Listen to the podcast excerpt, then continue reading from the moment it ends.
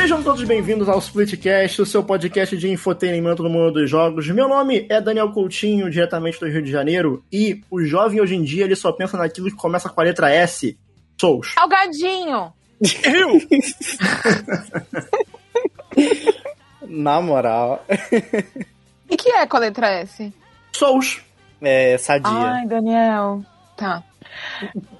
É, Super 11. Meu nome é Thaís Tanhon, eu falo diretamente de São Paulo, da casa do Bart. E vocês já, já encontraram a esperança? Uh, Brasil não. É, Eu sou Augusto, diretamente de Belo Horizonte, e hoje é dia de rock, bebê. Ah, Eita! não. Nossa, eu gostei, hein, Gusto? Ah, não. Oi, eu sou o Wash de Divinópolis, Minas Gerais. E deixa a arma, entrega o ravioli e ninguém se machuca. Que... É, É referência de todo mundo odeia o Chris Lucy. Ah, ok. Ah, ok. É a Lucy diretamente de Brasília e hoje eu vou falar de Evangelion Snap, o joguinho de tirar foto do Evangelion. Não acredito. Incrível. Mentira! Perfeito. É isso aí. Se for, é Nossa, perfeito. gente, meu coração não suporta isso. Nossa, meu coraçãozinho aqui. Vamos chegar lá, vamos chegar lá. Ai, amiga. Estamos todos reunidos para mais um Now Play no Splitcast, aquele podcast onde nós falamos sobre o que estamos jogando no momento. Pode ser um lançamento ou pode ser também um jogo que entrou no Game Pass ali há uns dois meses atrás e a gente deu vontade de jogar agora. Se nós estamos jogando e se nós queremos falar sobre, o Now Play é o lugar para isso. O episódio de hoje é um episódio muito especial. Quem está apenas ouvindo essa gravação no seu player favorito de podcast não sabe, mas esse Now Play ele é especial por quê? Por quê? Por que ele é especial? Porque ele está sendo gravado ao vivo, ao vivaço aqui, no nosso canal da Twitch, em twitch.tv. Ah, Ei, underline, festa, festa, festa, festa. Ei, porra. ao vivo! Ao vivaço! Ratinho! Então, nos siga, porque quem sabe você pode vir aqui fazer parte dessa turminha do barulho que está ao vivo acompanhando essa gravação do Nowplay. Pegue o seu Totsugi aqui e vem com a gente, que está começando mais um Nowplay no Splitcast.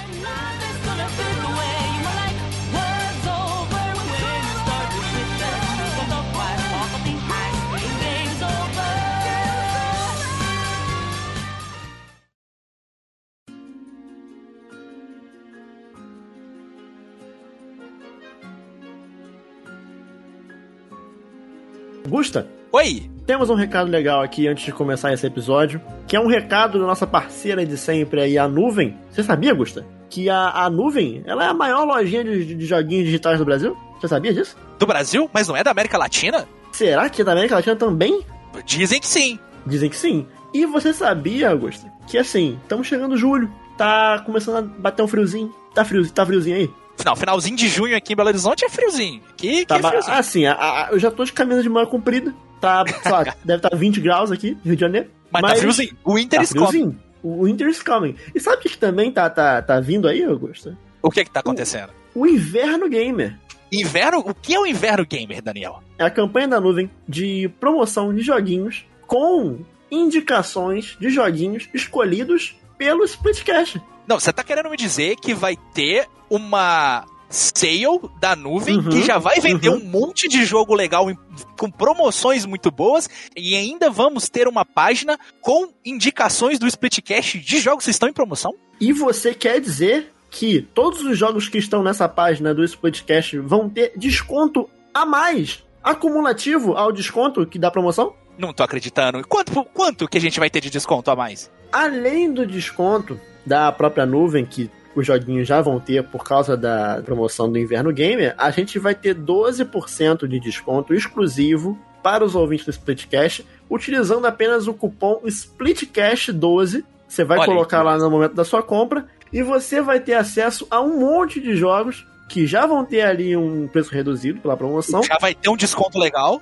mais 12% do Splitcast apenas colocando Caramba. o cupom de desconto do Splitcast. Quer mais o que, Gusto? Splitcast 12. Tem um café? Porque, porque depois disso só falta eu ir na casa do ouvinte, levar um cafezinho, entregar É, pra ele hoje, jun- jun- e, pô, junto com o jogo. Só falta não, isso. é. Não, só falta isso, só falta isso. Então, gente, corre lá, que a partir do dia 24, o dia que tá saindo esse episódio aqui, olha só, no, no seu feed, dia 24 do 6 a dia 9 de julho, você consegue comprar um monte de jogos na nuvem com uns preços promocionais bacanas. De 2021. De 2021, não, vai ter muito. Tem jogo novo, tem jogo novo Tem. lá. Mas se Muito você, está, se você está ouvindo esse episódio em 2025, talvez É, ele esteja tendo promoção da nuvem, mas eu não posso dizer, porque eu não sei como é que vai acontecer É, em 2025. Não sei, mas esperamos que tenha em 2025. Mas em 2021 você pode ir lá, agora a partir do dia 24 de junho até o dia 9 de julho, comprar diversos jogos em promoção com preços promocionais daquele naipe, daquele napão, assim, perfeito. Tem jogo pra caramba lá, só procurar que você vai achar um do seu gosto pessoal. E ainda tem aqui uma lista de jogos indicados pelo Splitcast, que você colocar lá o cupom Splitcast12, você vai Exato. ter mais 2% de desconto. Mano, isso aí é, ó, fino, ó, fino. Fino do fino. Você vai ver a lista de indicações do Splitcast, você já vai, você já vai saber ali mais ou menos quem que indicou o que. Inclusive, Vai. eu desafio aí o ouvinte a saber quem indicou qual jogo, porque assim, você vai ver lá, tem um, tem um Dark Souls Remaster em promoção. Será Tem. quem foi? Será que fui eu que indiquei? Não sei. Talvez. Tem um Devil May Cry lá? Tem. Será, que, eu foi, indiquei? será que foi o Augusto? Não sei. Talvez Também sim, talvez sei. não. Tem um Yu-Gi-Oh! Legacy of the Duelist. Talvez seja do Wash, né? Com certeza. Mas você vai lá, você acessa o link que tá na descrição desse episódio. Também estará nas nossas redes sociais, arroba Splitcast Underline, tanto no Twitter quanto no Instagram. Você vai ter acesso lá ao link de acesso à promoção. Você entra lá, você compra um jogo. E lembrando que essa promoção são joguinhos para PC. Então você acessa lá o link e compra seu joguinho com desconto do Splitcast, que vai ajudar bastante a gente e você. Então, só vantagem. Olha que maravilha. Maravilhoso, maravilhoso. Inverno Gamer, sensacional. Vai lá na nuvem, aproveita os preços e vambora. E vamos lá.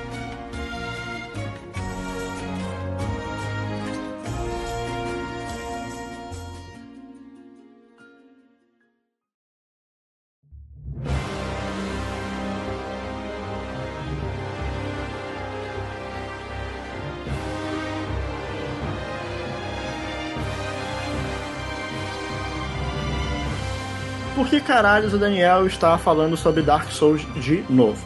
É o Daniel. Precisa de outro motivo? É, primeiro que é o Daniel. É parte da sua personalidade agora, Daniel. Segundo que é porque eu estou jogando e eu não sei se você prestou atenção no começo do podcast, mas esse aqui é o Now Play, um lugar pra gente falar sobre o que está jogando. Então, se eu estou jogando, eu estou falando sobre. E, mas na verdade, eu estou falando sobre Dark Souls 3 hoje porque, por incrível que pareça, por incrível que pareça, eu acho, não sei se você sabe, eu acho, Hum, mas essa Eu foi a, pri- direcionou pra mim. Ah. essa é a primeira vez que eu estou jogando Dark Souls 3 na minha vida. Nossa, não dá pra acreditar, Não. Daniel.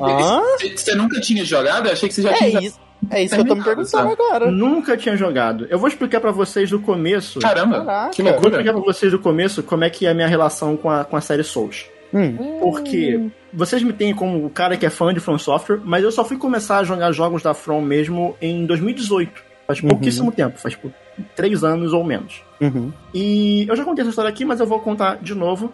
É, eu joguei o Dark Souls 2 anos atrás, anos, anos, anos atrás. Tipo, na época que saiu o Scholar of the First Sin pra PS4, que foi a versão. Ou seja, né? você você saiu. Você... Ah, não. é, Scholar of the First Sin saiu em quê? 2016, 2017? Eu acho que foi por ali, é. Foi uma época Foi que 2015, eu acho. É, porque eu joguei o Dark Souls clássico no, no lançamento. O, da- o, é, o normal. eu joguei no lançamento. Eu joguei o, o Call of the First Sin, no momento eu não tava muito legal, no momento. Foi um... Uhum. É um jogo que, tipo, primeira vez que você vai jogar um jogo que te exige uma paciência, te exige, né, você é, abrir mão de, tipo... Você, você tem que entender que você não pode ficar muito puto por morrer, É, você abre mão da sua sanidade, né? Assim. Não, então, na verdade, eu, eu, eu passei a gostar muito de Souls quando eu, eu parei de me importar, tipo, com morrer, sabe? Tipo, ah, morri, Uhum. beleza, vamos Uhum. lá de novo. Nossa, Não- não- eu quero chegar nesse, nesse patamar. E eu acho que é um jogo que morrer faz parte da progressão, sabe? Tipo, Ai, a- gente, não é. vocês falam isso, eu tenho vontade de bater na cara de vocês. faz, faz parte da diversão também. E inclusive o Amaru, o Amararu ali no chat, desculpa, eu não sei falar seu, seu user, falou que o Scholar of the First Sin é 2015 mesmo, olha só. Show de bola, 2015. Aham. Então eu devo ter jogado mais ou menos por aí, 2015, 2016. Uhum. Mas eu, eu não tava com a cabeça muito legal pra, tipo, pra aprender, né, a jogar o jogo da From.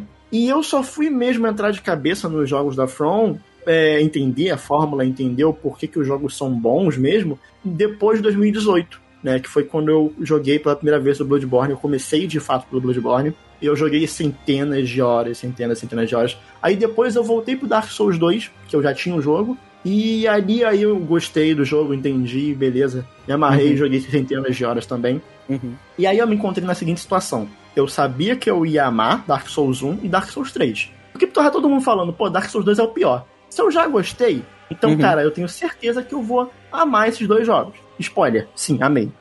Mas eu tava numa, numa posição que era. é, sabe quando você tá, você tá almoçando? E aí, tipo, tem lá, tipo, tá comendo carne, arroz, Você deixa o melhor feijão. pro final. Você deixa o melhor pro final. É, tipo, é, é isso, Lúcio, é isso, você pegou. tipo assim, tem lá uma carne que, tipo, tem um, você cortou em vários pedacinhos, e aí tem um pedacinho que, tipo, ele tá lindo, ele tá, tipo, vermelhinho, tá... Eu, te- eu tenho uma analogia melhor, Daniel. tá Ele tá um esperando um de sal de churrasco em cima, sabe? Tá perfeito. É quando você tá comendo um hambúrguer, e aí o hambúrguer tem vários ingredientes, e você quer que a última mordida tenha todos os ingredientes dele, sabe? Obrigado, Lúcio. Começa a separar você. a parte do, com todos os ingredientes pro finalzinho. É isso. É isso, é isso. é Certo, isso. ótimo. Obrigado. então, tipo assim, é aquele pedaço perfeito que você sabe que você vai amar e que Uhum. você não come ele logo de cara. Você não come ele, tipo, porra, vou começar por esse aqui. Não. Tu vai deixando, tu vai deixando aquele, ele- aquele pedacinho perfeito pro final. Uhum. Porque você sabe que se você comer aquilo ali, já era. Não, não tem mais. é só- Quando você será é feliz derrota. novamente, né, Daniel? Exato, só, vai- só vai sobrar pedaço de carne com gordura, nervo ruim, entendeu? Uhum. Uhum. Então a minha relação com a, a série Souls foi mais ou menos essa, porque eu só fui jogar o Dark Souls 1 no final de 2019, Caraca, início de Daniel. 2020. Caraca. Caralho. Na, na questão de tempo, assim, lógico que, né, nenhum sobressai o outro, mas acaba que eu sou fã da, da, da From mais tempo que você. Eu joguei Com Dark certeza. Souls. Olha aí. Eu joguei o, o, o Prepare to Die Edition quase. Foi um pouquinho depois que ele saiu? Eu lembro. joguei, o meu primeiro foi o Dark Souls 1, depois o Demon Souls, e eu joguei quando eu tinha aproximadamente 12 a 13 anos, então foi. É, foi nessa época que eu joguei o Dark Eu, Souls eu, 1 eu, eu também. fui, eu fui, tipo, uma criança. Eu falei, Sim, "Nossa, sabe no Hunter x Hunter que, que você pode aprender nem do jeito legal, ou você pode apanhar até você aprender? Fui eu com Dark Souls, quando era criança. O, o Die Edition eu joguei porque tinha um Artorias na capa. Eu achei ele bem legal. Eu falei, "É, esse jogo deve ser legal, essa armadura. E aí eu fui jogar. e eu tava muito errado, não era legal, era É difícil. legal e a armadura é maneira. É, Cara, eu, é, joguei, eu joguei. Dark Souls pela primeira vez. Eu joguei o primeiro. Um amigo meu, ele me emprestou a conta dele da PSN, tinha o Dark Souls 1. aí Eu joguei e falei, hum, difícil, né? Aí saiu o 2 e ele falou: tá lá na minha conta, joga se você quiser e tal. Eu reuni meus amigos aqui em casa e a gente ficou disputando pra ver quem morria. É, Passando o controle. é, demorar é, mais a morrer. Aí eu fiquei, ah, legal, um dia eu tento Dark Souls. Aí saiu Bloodborne e foi quando eu resolvi tentar e me apaixonei mesmo. Foi com Caraca, Bloodborne. nossa, vocês. Então vocês começaram aí. O, o gatilho foi basicamente Bloodborne, né? É, não, foi Bloodborne. Aí, beleza, eu, eu peguei o Dark Souls 1 ali, final de 2019, início de 2020, zerei sete vezes, platinei, fiz tudo por meses Aham. e deixei o Dark Souls 3 lá marinando. Esperando a ver dele. Eu, um dia eu vou. Não, o Daniel, desde quando eu conheço ele, eu falava, Daniel, Dark Souls 3 tá em promoção, Daniel. Ah, não, Não, eu vou jogar mais um pouquinho do 1. Pô, mas Aí, na verdade, beleza, Deus, verdade, tava, é... tava em promoção de Na novo, Daniel. Ah, não, eu vou, vou jogar mais um pouquinho do 1, depois eu Não, não, eu, que, eu, queria, eu queria jogar o 1 primeiro, eu não queria jogar o 3 primeiro.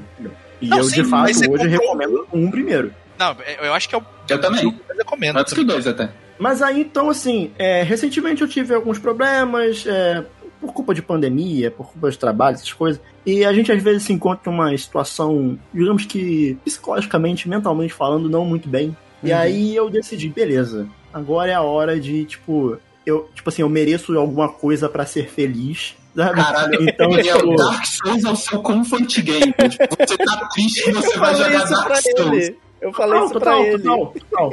Dark Souls é Nem total meu comfort game. Pô. E aí, cara, beleza, vamos começar Dark Souls 3. E até porque daqui a pouco vai. Em janeiro vai sair Elden Ring. Então, tipo, eu não vou ficar tanto tempo sem um jogo novo da From. Porque meu medo é esse, é não ter um jogo novo da From, sabe? Essa ideia. Por isso que ele Ai, faz essa questão. Aí, tipo, eu. Nesse momento que eu estou gravando esse episódio, eu já zerei duas vezes Dark Souls 3. Uhum. E pariu. eu, Peraí, aí buscando a. Nossa. Meu Daniel, você você jogou as DLCs? Você jogou? Então, as DLCs eu vou esperar um pouquinho, eu acho. Nossa, deixa marinando, Daniel. deixa marinando.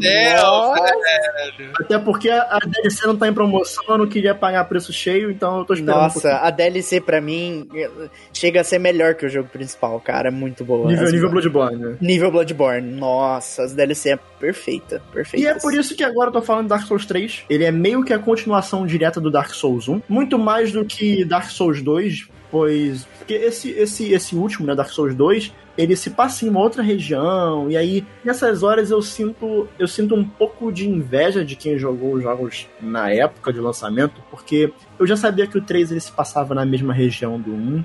Então, pra mim, não foi uma surpresa quando eu cheguei no 3 e eu vi, tipo, caralho, Anorlondo, sabe? De, no- eu estou Sim. aqui de novo, estou nos mesmos locais, estou aqui, Uhum. tipo, modificado.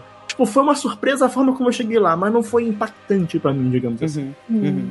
Ô, ô, Daniel, eu não sei se essa pergunta cabe nesse momento, mas eu tenho bastante curiosidade pra saber é, a maior diferença entre Dark Souls e Bloodborne, assim.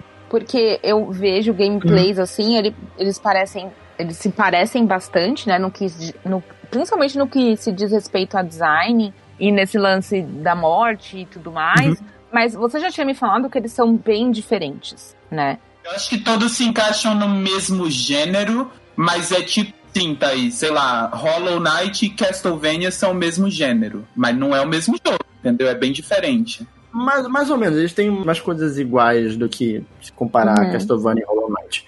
Pode ser. Mas, digamos que. o- Morre o da- menos no, no Dark Não, não, Souls. não, não, não, é, não, é, não tem essa questão de, de morrer, não.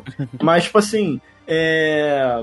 Eu acho que que- morre mais no Dark Souls, Thaís. Não, na verdade, hoje eu acho o Bloodborne mais difícil do que Dark Souls. Nossa, então por que você Mas- falou pra jogar Bloodborne, Daniel? ah, Daniel gente. covarde, né, mano? Ah. É porque, na verdade, assim, essa, opini essa opinião muda. Tipo, É, vai ter é, que não, assim, mais difícil. É, é muito difícil, Thaís, porque é muito do que você jogou antes, é muito do que você Aham. tem facilidade, então varia muito de pessoa pra pessoa. Mas respondendo a pergunta da Thaís sobre o gameplay, tipo, digamos que o Dark Souls ele tem um gameplay mais cadenciado e Uhum. tem uma variedade de classes. O Bloodborne não tem classe, você só tem uma classe que é o caçador. E, tipo, Uhum. você vai ter variações de arma, mas muito menos variedade de armas do que no Dark Souls 1, 2, 3. E, por exemplo, no Dark Souls você pode jogar de mago, você pode jogar de, de, de guerreiro com escudo, você pode jogar com guerreiro sem escudo, você pode jogar com duas espadas, você pode jogar Não recomendo jogar de guerreiro sem escudo, mas você pode. Assim, depende muito do seu estilo de gameplay. Eu eu vou te falar que eu tenho jogado sem escudo e, tipo, tem momentos que fica até bem mais fácil. Por, por- por exemplo, Thaís, só pra tentar sanar um pouquinho do seu medo em relação Uhum. disso, eu, que sou uma pessoa extremamente cagona e não tenho muita habilidade pra, tipo, fazer essa gameplay mais agilizada, de, tipo, ficar rolando e tal, quando eu Uhum. jogo Dark Souls eu prefiro jogar de mago, por exemplo. Que aí mago tem um poder muito alto no jogo, geralmente é um pouquinho quebrado. No 3 É, deram... mago eu acho que deixa o jogo bem mais fácil. Então, no- no, no 3 deram uma normalizada nisso, mas no 1 é extremamente quebrado. Você pega as magias, Thaís, é só spamar magia e, tipo, só não deixar o inimigo te acertar. E aí, tipo, com uma, duas, três, você mata o boss, sabe? Dependendo da magia. Uhum. Então é bem tranquilo. Entendi. Só, só pra você, tipo, perder o medo, sabe? Vamos dizer assim. E aí, falando sobre o gameplay ali do 3, ele, ele tem um gameplay bem mais fluido, aproveitando essa pergunta da Thaís, ele tem, tipo, Uhum. muitas influências de Bloodborne. Eu acho que, tipo, o Dark Souls 3 pegou muita influência de Bloodborne e, e misturou no Dark Souls 1. E ele tem uma coisa que eu sentia muita falta no Dark Souls 1, que é o rolamento omnidirecional com lock-on no inimigo. É o quê? Porque, vamos lá, quando você tá enfrentando um inimigo no Dark Souls 1, quando você tá- olha só, você tá enfrentando um inimigo no Dark Souls 1, você dá lock nele. Você só consegue rolar em quatro direções, pra frente, pra trás, pro lado pro outro. Você não consegue ir na diagonal, você não consegue ir rolar em qualquer direção se você estiver com lock no inimigo. Enquanto no Dark Souls 3 você pode Eu dar nunca lock no percebi inimigo. isso, velho. É. Lembra, lembra, Lucy, quando você estava jogando em live e você é, morreu rolando pro abismo? Lembro. Foi justamente por isso, porque você rolou pra lateral e lateral era abismo. Ai, que Se legal. você pudesse rolar na diagonal, você não tinha morrido ali. Esse, inclusive, é o clipe mais assistido nosso aqui da Twitch. Exato. Nossa, vai. Eu odeio vocês, velho. Então, assim, é, em termos de gameplay, por ser mais ágil, por ser mais fluido, eu prefiro Uhum. Dark Souls 3. E, mas, ao mesmo tempo que ele tem um gameplay mais ágil, ele também tem inimigos mais ágeis, que eu também Nossa gostei Senhora. bastante. tirando as Jailers de Ifrit Dungeon, é, na verdade é Irithil Dungeon, Irithil Dungeon, não sei como Jailers, se pronuncia. Jailers, Jailers. Jailer, ou achei, é que tem um inimigo que é insuportável, que é um É inimigo aquele que tira quando- HP? Sim. Ah, Quando é, ele- ela é insuportável ele- mesmo. Quando ele olha pra você, ele solta uma Sim. maldição que diminui a sua barra de vida. Só que assim, ele não tira a sua vida, ele diminui o tamanho da sua barra de vida. Thaís, o tamanho total. E aí, tipo, a sua vida Ah, vai não. caindo e o HP vai Ai, junto, não, sabe? Não, Aí É. ele te deixa É. lento e chega perto de você e te queima com um ferro de solda e você morre Isso. com um ataque. E assim, é um inferno esse tipo de inimigo, que inclusive tem uma sala nessa dungeon que tem tipo uns seis ou sete desses junto, é muito tenso. Mas falando brevemente sobre dificuldade, porque enfim, é um assunto que eu, eu não gosto necessariamente de falar sobre quando eu vou falar sobre, sobre Dark Souls, porque eu acho que, enfim, as pessoas definem muito Dark Souls às vezes como dificuldade, tipo, eu acho que o Gusta sabe muito bem, né? Ele até, o Gusta até falou num vídeo que ele fez pro canal dele recentemente que as pessoas vendem muito errado Dark Souls. Vende, pessoas- vende. Me venderam as Dark pessoas- Souls muito errado. As pessoas, tipo, nossa, joga Dark Souls, é um jogo muito difícil, você vai se Cara, desafiar. é, e- mano. Não, não, é, não é assim Dark Souls. Dark Souls é, é, cara, você virar pra uma pessoa e você falar, cara, joga Dark Souls, porque Dark Souls é um jogo desafiante, é um jogo difícil, e que não sei o Uhum. que. Você tá E literalmente eu fazendo. percebo que isso cria muito preconceito nas pessoas, porque eu Exatamente. no Twitter o pessoal falando, ah, não entendo esse pessoal que joga esse jogo só, esses jogos só porque são difíceis, não sei o que. Não Eu é fico, por isso, mano. Ninguém joga por isso, A sabe? última, a última. É porque, a na último real- que me faz jogar Dark Souls é a dificuldade. É o Assim, último. na, na real, tem uma comunidade Dark Souls que é muito, muito lixo, que fica, tipo, se, se exaltando por conseguir zerar Dark Souls e se Caraca. você não gostou é porque você não aguenta, porque é muito difícil, sabe? Então, Hum. é, é essa parte da comunidade Dark Souls que, inclusive, fez com que eu não jogasse antes. Que eu só fui conhecer em 2018. Foi justamente por essa preguiçinha que eu tinha com esse papinho de que é um jogo difícil e desafiador. e, né? Eu tinha muita Uhum. preguiça e Sim. demorei muito pra jogar e, tipo, cara, é um jogo incrível, sabe? Mas só um adendo nisso, nisso que o Daniel tava falando sobre como as pessoas vendem esse, esse, esse. De modo assim, Souls, né? De modo geral, errado. Uhum, uhum. Eu confesso que eu ouvia muito desses comentários e isso era uma coisa que me afastava muito. Porque ninguém chegava e falava assim: ah, tem lore, tem história, tem isso, tem aquilo. Tipo, só falava assim: é só você meter porrada em todo mundo. Tem exploração, né, que você adora. Isso, e tipo, falava basicamente isso. É um jogo sobre você descer a porrada em todo mundo, morrer e se fuder. E aí, quando o Daniel, me, depois de muito insistir pra eu jogar, é, hoje eu tenho uma visão diferente, sabe? Que é, é, é mais parecida com a visão de vocês. Eu só Uhum. preciso me, me não me afobar tanto, mas assim, hoje eu já sinto mais prazer jogando, sabe? Uhum. Eu tenho curiosidade. Então, é, é realmente, eu sinto que vendem uma coisa errada mesmo. Ô, ô, Thaís, também, é, nessa questão de Dark Souls, é, eu não sei se vai te fazer sentir melhor na hora de estar jogando, por exemplo, Uhum. mas eu também não sei muito o seu estilo, como você gosta de jogar. Mas Dark Souls pra mim é muito mais proveitoso e produtivo e muito mais gostoso de jogar, porque, é, diferente, por exemplo, de Sekiro, da, da From também, que Dark Uhum. Souls e Bloodborne, eles têm opção de co-op. Isso pra mim Aham. deixa o jogo, assim, 800% mais divertido, porque Uhum. No Dark Souls 3, que eu, eu joguei ele recentemente, acho que foi esse ano, inclusive, que eu até falei que fiz esse final da gameplay que tá mostrando. Eu fiz com um Uhum. amigo meu, o Lobo, inclusive, fica aí um, um beijão pro Lobo, o Lobo é perfeito. Me ajudou a fazer as DLC, me ajudou a fazer tudo, e ele já manja do jogo. Então, tipo, só foi me acompanhando, ele não. Te carregou, te carregou. É, me carregou, mas deixou o jogo mais divertido, entendeu, Thaís? Aí, por Entendi. exemplo, se você fosse dar uma chance pra, seja Dark Souls, seja Bloodborne, tipo, levar o Daniel junto, que já é uma pessoa experiente, O sabe? Daniel se recusou a jogar com a Thaís. Ele quer que ela Ué? Ué? Não, mentira, Tá. mentira. Eu falei que ia jogar. Mas, mas a questão do co-op, Ele Thaís, tá falando exemplo, isso só porque vocês estão aqui, viu? é, É só porque tá ao vivo. Quando eu desligar aqui É. ao vivo, eu falo a real.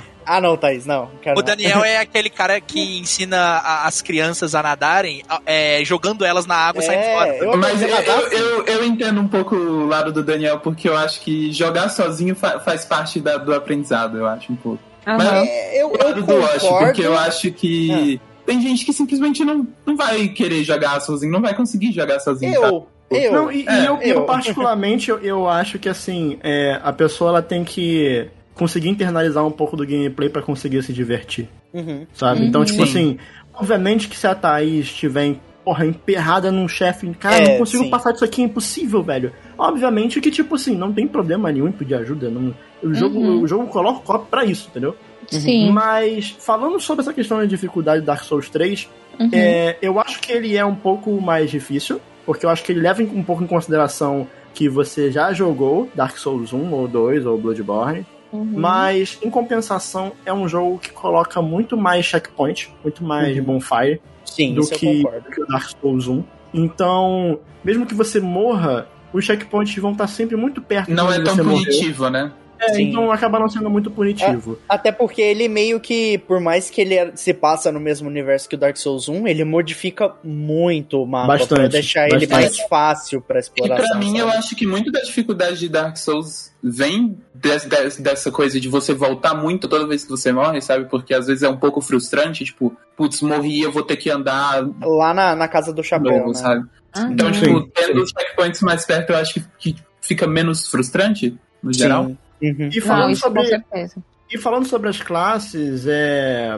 a Thaís perguntou da- das barrinhas, eu vou falar Uhum. agora. Que assim, a primeira barrinha, a, a primeira barrinha de cima, a barrinha vermelha, é a barrinha de vida. A, a verde, a última, é a barrinha de estamina, igual funciona no Bloodborne. Quando acabar a estamina, você não consegue atacar, não consegue desviar, e você Uhum. toma porrada. A Uhum. barrinha azul do meio é uma barra de mana, porque nesse jogo, primeiramente eu já queria falar que eu achei a magia bem fraca nesse jogo. Mana Sim, é magia.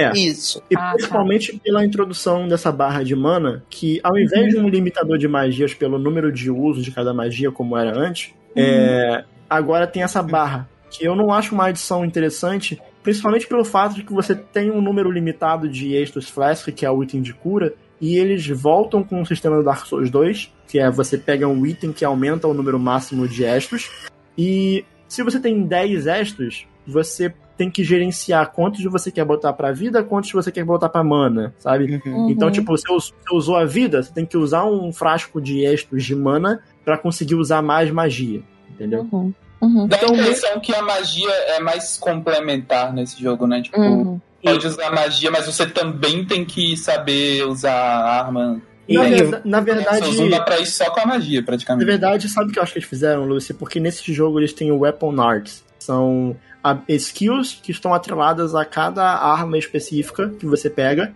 E utilizar uma Weapon Art, que é tipo um ataque especial, uma, você gira a espada, é é uma skill, é uma habilidade especial da arma. Quando Uhum. você usa uma Weapon Art, você usa um pouco dessa barra de é, mana. Então eu acho que eles usaram essa barra de mana justamente pra tentar também limitar o uso de Weapon Arts. E aí acaba que fica aquela, né? Se você for com mago, você vai tomar menos porrada, então você vai precisar de menos, menos item de cura. Então você vai poder ter menos item de cura e mais item de, de mana. Então, assim, foi uma ideia boa, mas que eu acho que não. Acho que ainda é ainda o melhor uso de Estus é o Dark Souls 1. E eu vou morrer com isso na minha cabeça, que eu acho que a From Software nunca mais acertou em item de cura, que nem acertou no Dark Souls 1. E. Acertou no Sekiro, eu acho. ahn, como é que é no Sekiro? É. É a, a É a cabaça. cabaça. É, é, bastante Mas praticamente ainda igual. assim, mas ainda assim, você precisa pegar um item pra aumentar o número de cabaças. Sim, Isso, tem que pegar propriamente dito, eu não né? gosto.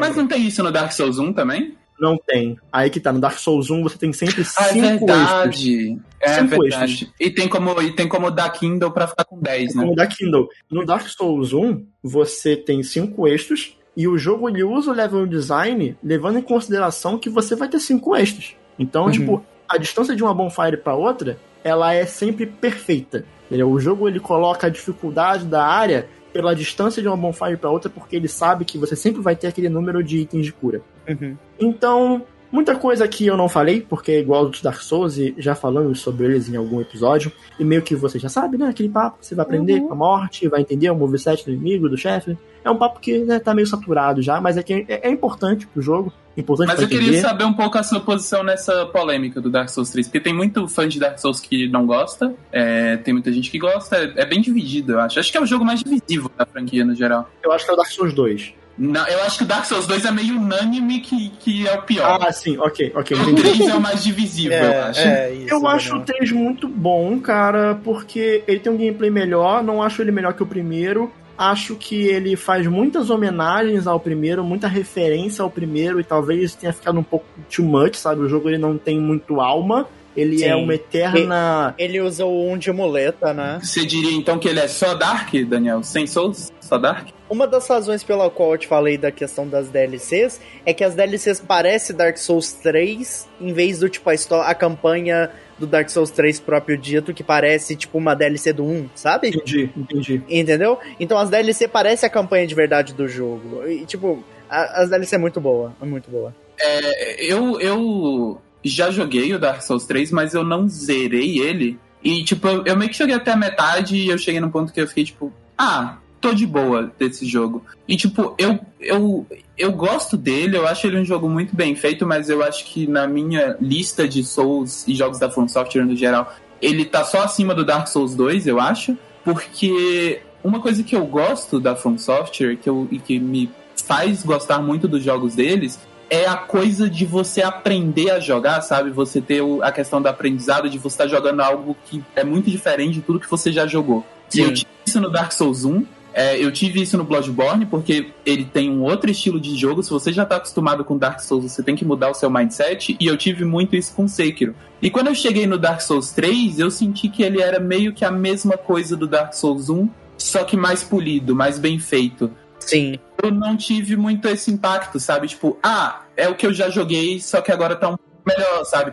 E, e no final é, é isso, tipo, eu acho que ele é um jogo muito bem feito, ele é um jogo que ele melhora muita coisa do primeiro, do segundo, que ele é um jogo extremamente bem polido, Sim. mas ele não me deu a- o mesmo sentimento que os, os outros jogos deram, sabe? Esse sentimento de caralho, eu tô jogando uma coisa completamente nova que eu tenho que Uhum. aprender a jogar isso aqui do zero. A- acaba ficando mais do mesmo, né, Lucy? É, foi meio que o sentimento que eu tive com ele, mas. Sabe o que é curioso, Lúcio? igual o Daniel, eu acho que ele é um ótimo jogo, sabe? Porque ele, ele, dá- ele dá exatamente o que o Daniel quer, que é mais Dark Souls, Sim. mais bem feito. Só que aí que tá. Sabe o que é curioso? Ao mesmo tempo que eu discordo de você nesse ponto, que eu, que eu amo, eu quero mais Dark Souls, eu quero realmente, tipo, melhor, mesma coisa, só que mais bem feito, eu quero. Eu ainda coloco Dark Souls 3 acima também só do Dark Souls 2. Eu acho que na- no meu rank fica ali é, Dark Souls 1 ou Bloodborne, eu sei que eu não sei decidir entre esses três, desculpa, não sei. Não Os sei. três juntos, é isso. Abro, abro mão de decidir entre esses três, não os consigo. três juntos, é isso. Depois da- é, depois um da vai Souls ser meu 3 e favorito depois do dois. sempre. Um vai ser sempre meu favorito. E eu ainda vou jogar as DLCs do 3, que é o que falta Tava aqui um ainda. Por dos favor. meus favoritos até eu jogar o Sekiro, cara. O Sekiro passou um pra mim. É, eu, eu, eu não, não consigo decidir, eu não consigo. Eu- Eu, eu- eu um eu acho que o nunca- Bloodborne é meu favorito, mas eu não sei. O 1 eu nunca vou esquecer a sensação. Inclusive, eu, eu sou muito. Eu sou tão fã de Dark Souls que o 1 até hoje eu não comprei ele. eu, eu joguei ele no, no PC, né? Por meios inconvencionais. E eu nunca. Eu nunca vou. É, na locadora. Eu nunca vou esquecer o sentimento. Porque eu não tinha co-op. Eu nunca joguei um de co-op, né? E eu nunca vou esquecer o sentimento de enfrentar o Artorias sozinho. O Eu o Ornstein sozinho. Smog, tipo, Eu sozinho. enfrentei Orsten Smog sozinho. Inclusive, onde eu, eu, eu Não, não, comentei. não, você invocou o Solé. Verdade, Não, todo mundo não, sabe. não, Todo mundo invoca o Solé. Na primeira vez que eu joguei, eu tava. Eu, quem que é Soler? Eu, eu nem. nem Ai, Caramba. Porque se você não tiver humano, você não, não consegue achar o site é. não, é, é, mas depois que ele fica do, do Capra Demon. Do Capra Demon, não, do. Capra Demon, né? Capra Demon? Não, do O- Taurus o Capra Demon. É o terceiro. Tá, Não, do, do segundo. Taurus Demon. É, depois do Taurus Demon que ele aparece, aquela parte lá eu não fui onde ele tá, eu passei direto. Cara, Ah. Quando eu Nossa, joguei- que triste. Eu quando eu joguei. Ah, mas tipo, isso foi o quê? 2011, sabe, que eu joguei. Uhum, então, uhum. eu tava, tipo, eu nem sabia de, ah, exploração de mapa, eu tava só, tipo, ah, cadê os próximos bichos pra eu matar? Aí eu passei na ponte, Aí- o dragão passou chega- com fogo, eu morri. É, aí você chegou lá na ponte e falou, ia lá Sim. aquele dragão, deve ter É, que massa, Aí olha o fogo matou. vindo. Caralho, morri. É, exato. Mas, mas é isso. Dark Souls 3 gostoso demais. Mais Dark Souls, queria isso. Já estou um pouco triste porque, enfim, não tem mais Dark Souls é, que eu não tenha jogado. Tá Mas, chegando é- Elden Ring, Daniel. Calma, É, calma. Tá Daniel. chegando, tá chegando. calorzinho no coração. Tem a DLC da Dark Souls pra eu jogar ainda. Ou seja, tô vocês aí- sabem que depois que o Daniel gravou Tô, tô. 47 episódios de Sekiro, vai ter 87 de Dark Souls 13. Então aguardem, porque ele Não, não, na vai, não, vai, não, não, não, não. Dark Souls 3 vai ser só esse aqui mesmo. Até porque Uhum. eu já tenho, já tenho um joguinho pra falar no próximo Now Play. Porque Mario Golf vem aí. Eu só, eu sou isso aí. Eu sou Dark Souls. Sou, tipo, não. o que, que eu jogo hoje? Dark Souls 3 ou Mario Golf? Eu sou essa pessoa. Ah, bom, Daniel. os dois extremos, né? Tá bom, Daniel. Exato. Mas, mas... Mas- Daniel, relaxa que agora que você terminou os Dark Souls, você tem o Lords of the Fallen pra jogar, né? Mas não, Nossa, que triste. não. Eu Vou jogar mais Hollow Knight, sei lá. É, faz isso mesmo.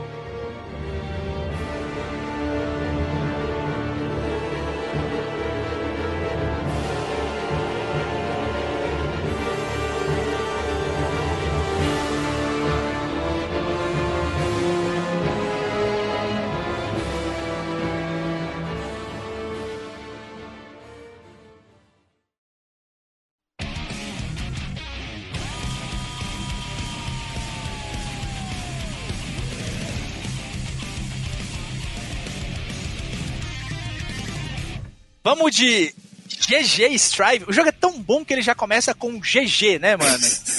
É, Nossa, que jogo bom, na moral. Esse jogo- vai ser do Gusta, mas vai ser mais meu do que do Não, Gusta. esse porque bloco é nosso, quero muito Gusta. falar desse jogo. É nosso, é nosso. Esse bloco é nosso, é meu e seu, tá ligado? Isso aqui é conjunto porque Augusta, pergunta. Quintou o gote? pintou o gote. Pintou o Eita. campeão, pintou o campeão, pintou o campeão. Digo mais, um dos melhores jogos do ano com tranquilidade. Falo com tranquilidade, falo com tranquilidade. E a gente vai de Let's Rock aqui. A-Rockers pra caramba, porque Guilty Gear é muito A-Rockers e isso faz dele um jogo maravilhoso. E pra quem não conhece muito Guilty Gear, é uma franquia de jogo de luta. O primeiro jogo foi lançado em 1998 pela Arc System Works para PlayStation, desenvolvido pela Team Red, que é um time de desenvolvimento dentro da Arc System Works. E quando o Guilty Gear saiu, ele não fez tanto sucesso de cara. Ele foi um jogo que apareceu ali, uma galera olhou pra ele e falou: tem algo aqui. Não faz sucesso, assim, né? Não, mas hoje, hoje em dia existe um nicho muito maior de Guilty Gear. Sim, que sim. cons- tipo assim, é, o Guilty Gear, Lucy, ele, ele não faz um sucesso de tipo, um Street Fighter, mas o público consumidor de Guilty Gear saiu qualquer coisa eles estão consumindo. Tipo, é, É um Guilty público muito fiel. É um é público, um muito público muito fiel. Hoje, o Guilty Gear, ele, ele ali em 98, ele não fez esse sucesso, assim. Até porque nessa geração do PlayStation 1 ali, o que tava muito em alta era jogo de luta 3D, né? Então, o, o jogo do momento ali de porrada naquele ano era, por exemplo, o Tekken 3, né? E, e não um, por coincidência, foi uma época muito difícil pra Street Fighter. Street Fighter é, ficou muito meio que no escuro, assim. Os jogos de luta daquela época que faziam sucesso eram os versos, né? Não era o, o E uma curiosidade, que eu não sei se você sabe, Gusta, mas Guilty Gear era pra ser um RTS. Era pra ser um RTS, exatamente. E aí eles só falaram, não tem dinheiro, vamos fazer um jogo de luta. Vamos fazer um jogo de luta. Mas Ok. o Guilty Gear 2 de Xbox original, se eu não me engano, ele Não, saiu pra Dreamcast, Dreamcast, também? Dreamcast, Dreamcast. Ele saiu pra Xbox também, Gusta. Ele- Não, ele saiu pra Play 2 e Xbox depois, mas originalmente ele foi lançado pra Dreamcast. Ele é, um, ele é um RTS, o Guilty Gear 2. O Overture. É, não, ah, você tá falando do Overture. Eu tô falando do, do jogo segundo Guilty Gear. Tem o, o Overture, que é um spin-off de Guilty Gear que. A gente não vai falar sobre ele aqui. É, mas eu tenho ele na Steam, inclusive, e eu, um dia eu vou jogar e vou zerar. Mas o, o Guilty Gear é essa franquia que, tipo, ela é muito foda. Ele é um jogo de luta muito diferente de tudo que tá no mercado, assim, eu acho que talvez tirando o Smash, que o Smash é muito diferentão, O assim. Smash é o Smash, né? É, o Smash é o Smash, mas assim, não tem nada muito parecido com o Guilty Gear, assim, no mercado, sabe? O Guilty Gear, ele. Cara, é difícil você falar, definir o que é Guilty Gear, porque. É, você vendo a gameplay do jogo, ah, é um jogo de luta 2D, um anime fighter convencional. Mas não é isso, sabe? O, o Guilty Gear, ele. Ao mesmo tempo que ele é um jogo difícil de dominar, ele é um jogo único pra cada personagem que ele tem. Geralmente ele não tem muitos personagens no elenco quando o jogo lança, mas eu acho isso completamente positivo, porque Tem cada quantos no Skype? Uns 20, mais ou menos? Não, o Private tem 14 personagens. É, Foi lançado aí. 14. é bem pouco. São bem poucos, mas todos eles são únicos. Todos. Muito, E muito, tem, muito. e, assim, e tem personagens, Lucy, que tem mecânicas que são muito diferentes uma do outro, sabe? E você tem jogos inteiros de luta que são moldados e feitos em cima de mecânicas, como por exemplo o Marvel vs Capcom, que é todo feito em cima da, da, da mecânica de tag team, de trocar personagens e usar os personagens como ajudas durante as lutas. O Tekken Tag também, por exemplo. O Guilty Gear, não, ele tem personagens muito diferentes. Mais ou menos, tem o Roman Cancel, né? Que Não, é, sim, que é a mecânica principal do Guilty Gear. é a mecânica principal, mas o que eu digo, então, são tantas mecânicas, assim, para tantos personagens que você dominar, por exemplo, o Kai Kiske é muito diferente de você dominar o. sei lá, o o Soul nem tanto, mas a. a, que a Mei. isso sabe? aí é algo característico de Smash, hein, Gusto? Também tem isso em Smash. É, mas Guilty Gear saiu primeiro. É. vamos, vamos, dar. Cara, vamos dar primeiro, quando saiu o primeiro Smash de Nintendo 64? Não sei. 99 ou 2000, não? Por aí. Não sei, mas foi mais ou menos na mesma época. Mas, Foi, mas, assim, foi falando 64. disso, falando um pouco disso, porque assim, eu não sou uma pessoa que costuma gostar de jogos de luta, exceto Smash. E eu gosto muito, muito, muito de Smash.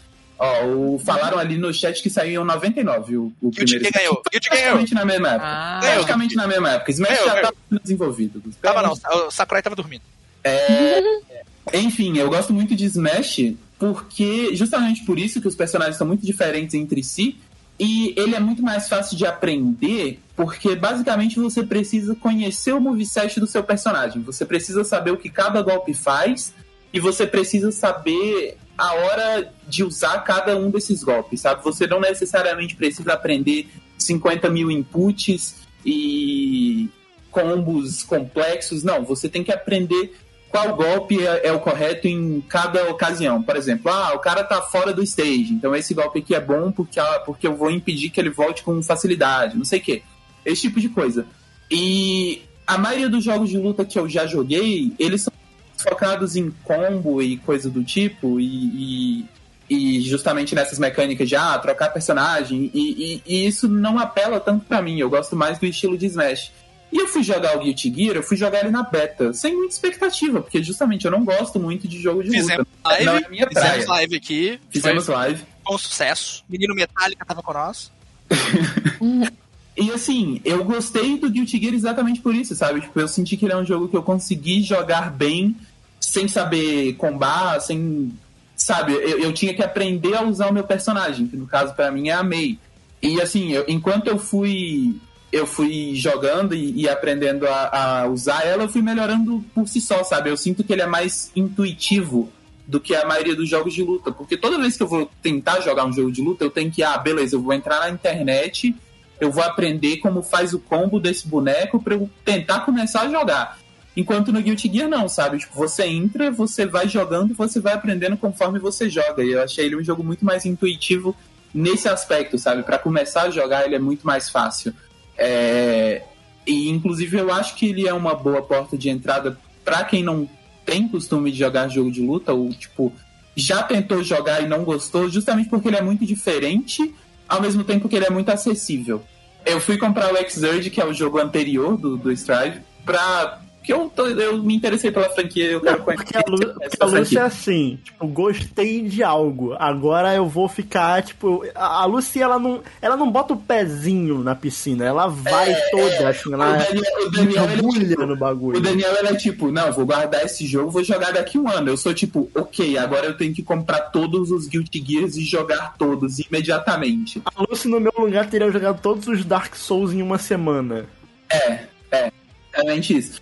E aí eu, eu tava jogando Xrd e eu, e eu senti que ele é um jogo muito menos acessível que o Strive. Eu só consegui me sair, assim, mais ou menos bem, porque o moveset da Mei nele é bem parecido com o do Strive. Então, assim, eu sei mais ou menos o que eu tô fazendo. Mas eu senti até que ele é um jogo bem mais focado em combo do que o Strive. Ele, Totsugeki? Sim, eu sim. é, porque o Strive eu sinto que ele tem uns combinhos de assim, dois, três hits e você consegue jogar bem fazendo esses poucos hits, sabe? É, enquanto do, do Xrd não, você realmente tem que saber fazer uns combinhos dificinho ali. Então, nesse aspecto, eu senti que o Strive foi um ótimo O, aspecto o pra- Strive é bem, ele é bem mais é, amigável em relação ao Xrd, e em relação aos outros Guilty Gears também. Porque o Guilty Gear, na verdade, eu acho que ele tem quatro Mas eu jogos. fiquei sabendo que tem uns fãs de Guilty Gear que não estão felizes com isso aí, não. Ficaram meio. Ah, mano, mas é essa galera que fica. Ah, nossa, eu que aprendi a fazer 500 combos. Vocês têm que ser igual a mim, sabe? Vocês têm que parar de viver pra aprender a fazer 500 mil hits. Ah, pelo amor de Deus, mano. Ah, vai arrumar Cara, preocupação. Os caras conseguiram equilibrar muito bem o que é o Guilty, que sempre foi Guilty Gear. Cara, se você comparar Guilty Gear com ah, muitos outros jogos de luta, ele ainda é um jogo de luta muito mais complexo do que alguns. E ao mesmo tempo que ele ficou mais amigável, que ele ficou mais acessível. E eu gostei que eles conseguiram equilibrar isso muito bem. Eu tenho literalmente todos os Guilty Gears aqui na Steam. Eu tenho Guilty Gear pra PlayStation, eu tenho Guilty Gear uma caraiada de, de, de plataforma. E por agora que eu peguei pra jogar também, porque eu, eu gostei muito da beta do Strive. E a gente só tá podendo falar desse jogo aqui porque a gente recebeu ele da System Works, então continue apoiando a gente pra que esse tipo de coisa aconteça. Pelo amor de Deus, obrigado, Arc System Works. Vocês salvaram Obrigado, Arc. System Works. Continuem apoiando o Splitcast, porque essas coisas legais acontecem. É assim, algo que tem que ser dito é que tá caro, né? Não, é, a gente vai chegar lá, a gente vai chegar lá, tá, tá, tá bem caro, mas é, mas o, o Guilty Gear é fantástico, assim, não só pelo, pelo game, pela gameplay dele, mas porque ele tem uma história boa, ele tem, tipo, uma lore muito legal, É, e é, é, é, pra mim é difícil falar da história, porque assim, o Strive, isso, isso tem que ser dito. O Strive, ele não é tipo, tem uma história nova que você chega no Strive, você vai É ver a história que você vai entender. E é uma continuação. E assim, a lore de Guilty Gear é pior do que a de Kingdom Hearts, velho. É, eu, é eu, eu já vi mano. alguns vídeos tentando entender o que tá acontecendo. não consigo. É, eu sei uma coisa ou outra aqui e ali, mas, cara, tem, tem vampiro, tem monstro Coisa pra gigante, tem, tem, tem, tem, muita coisa, mano. Tem, tem robô, tem eu robô. não sei, tem pirata.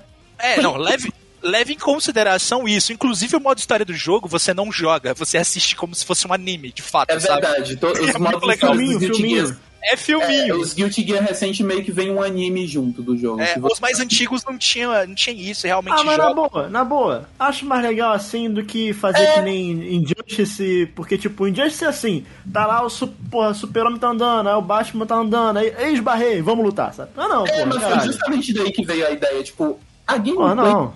de luta não acrescenta muito na história, né? Então, vamos só não botar a gameplay, bora só fazer E, e aí, tipo, tá um boneco com o outro, aí tem que arrumar uma desculpinha narrativa pra, tipo, separar, pra ficar só um x1, sabe? Isso, é, não, ah, prefiro velho, melhor, melhor Você- assim, melhor assim. Sentei, sentei ali, meu filho, e fiquei só assistindo. Fiquei, carai, fo- carai, foda. Olha essa porra. Olha é bonitão, hein? Bonitão, hein? Não, é lindo, cara. Não, Guilty É, Gear bonito. E não é, cara, não é só gráfico, não é só direção de arte, mano. Tipo, o design dos personagens é muito foda. Todos os personagens são, tipo, E no, no, no Strive eles tiveram. Todos eles tiveram um redesign, né? Tipo, eles mudaram É, bastante o design. Eles mudaram, tipo, e eu gostei mais do que do, do design deles no Strive do que no, no Exerg. É, tipo, se você pega, por exemplo, o Kai Kiske, ele corta, cortou o cabelo, né, velho, do Exurge É, pro... A May trocou a roupinha de pirata por um moletom, ficou muito É.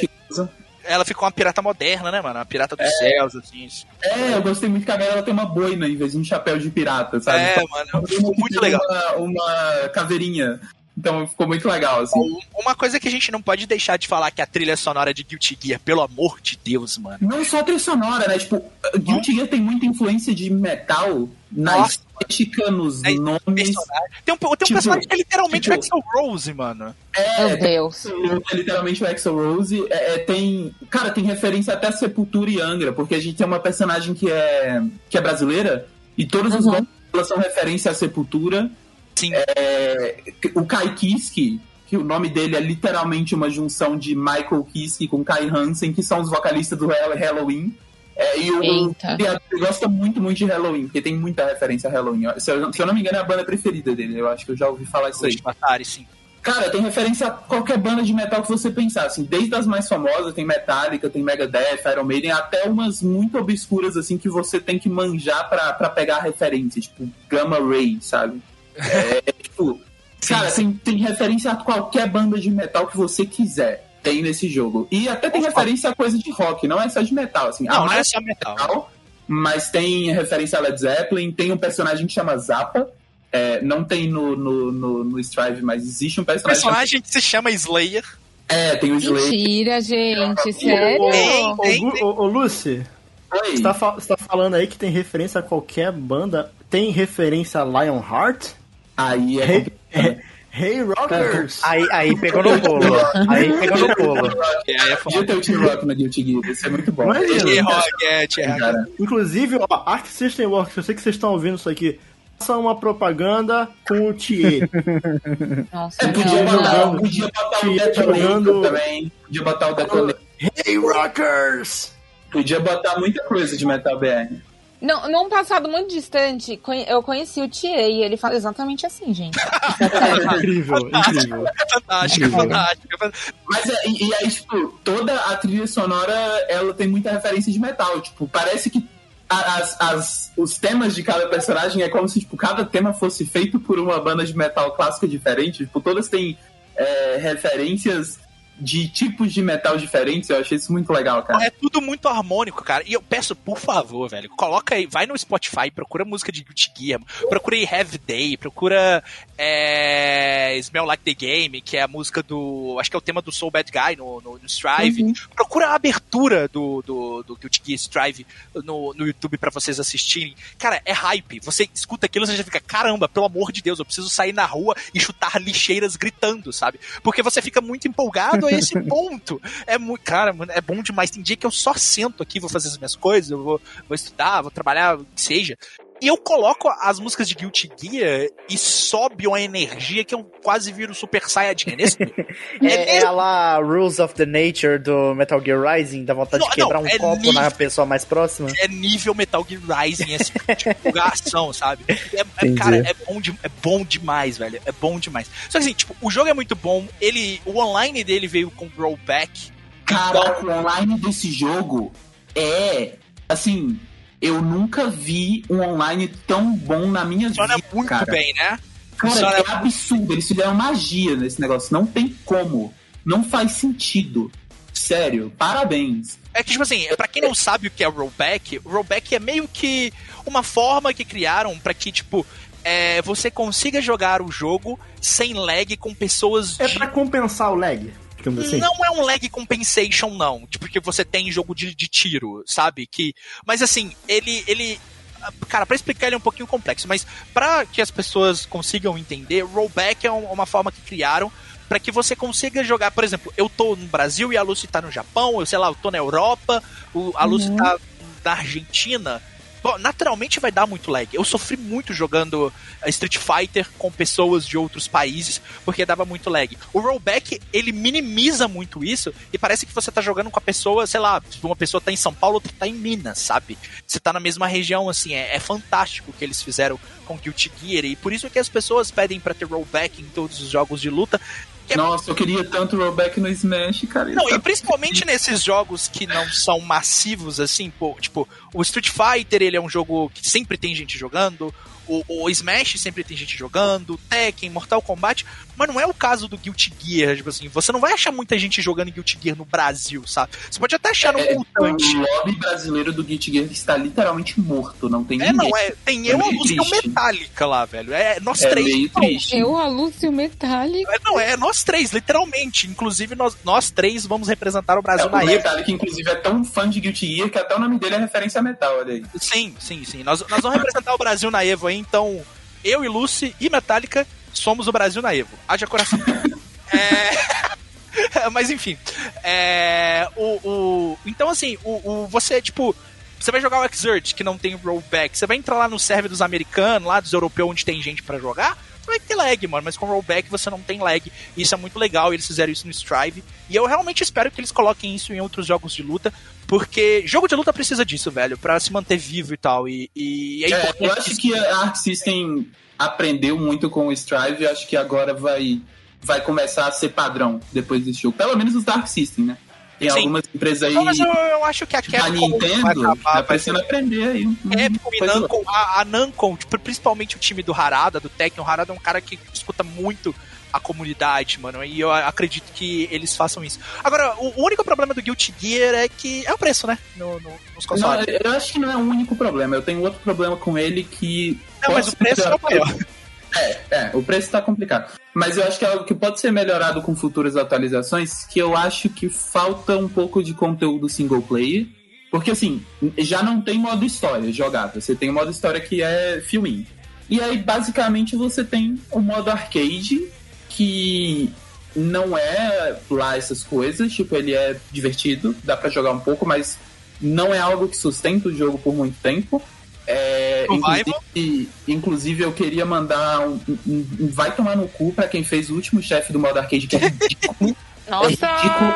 Ó, tá, tá passando agora esse chefe na, no, no, na tela aí. Esse chefe, velho, ele é assim, nível último chefe de Drakengard 3. Eu fiquei eu tô com 25 horas. Eu acho que umas 14 horas. Ô, Lúcio, desculpa. Eu acho que ser referencial com Drakengard 3 não é.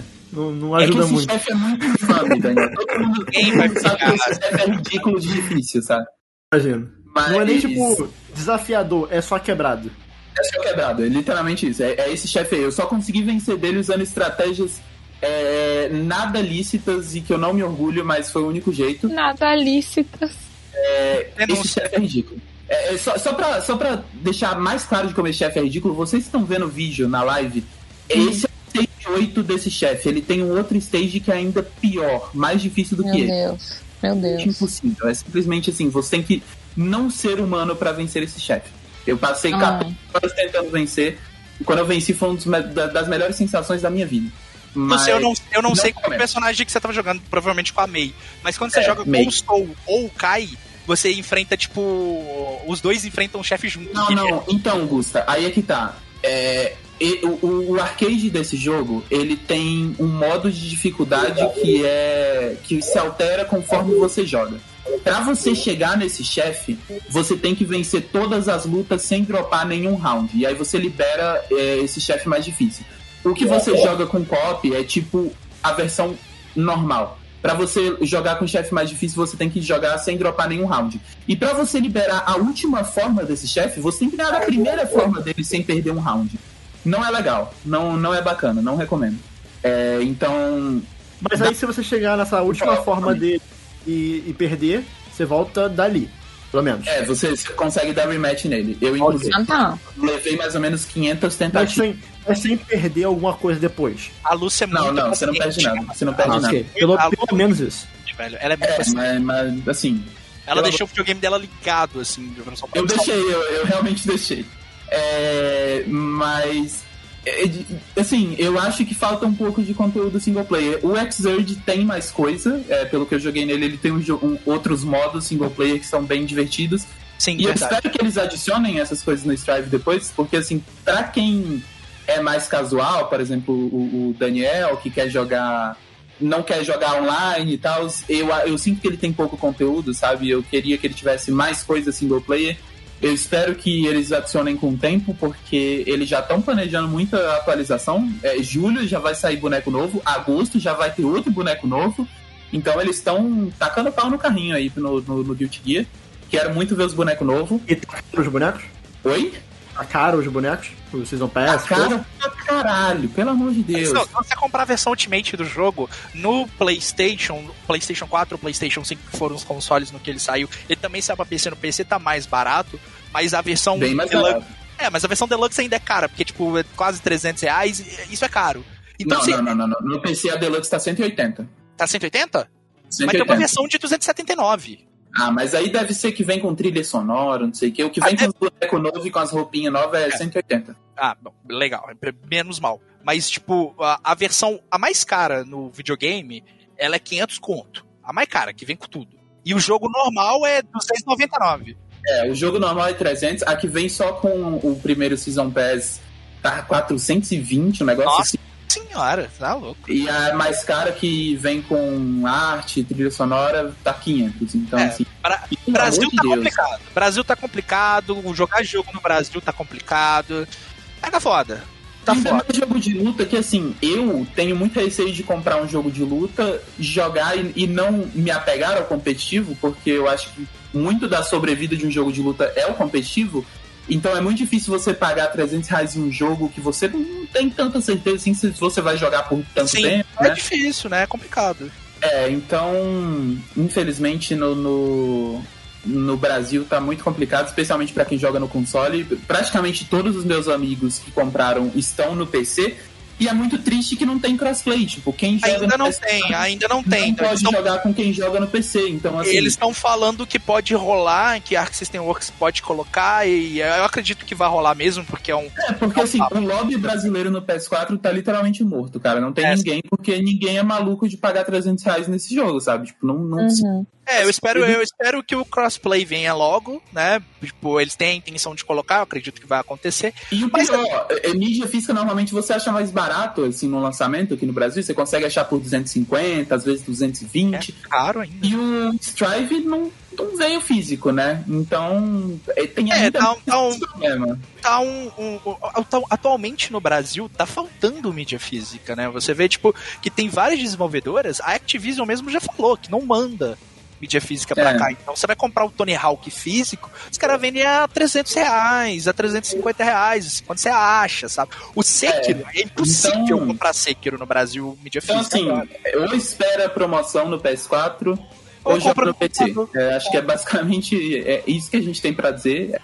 Porque é um jogo que depende da comunidade, que depende do online e tá muito inacessível. E isso é muito Se triste. você for rico que e dinheiro não é no- problema, Se você for rico e tá afim de gastar grana, Olha, aí é mas, show. assim, mas assim, o, no momento que você comprar esse jogo e você gosta de jogo de luta, você não vai se arrepender. Ele é realmente É, bom. dito tudo isso, puta jogo bom, né? Meu Jogaço, Deus, que jogaço. jogo maravilhoso.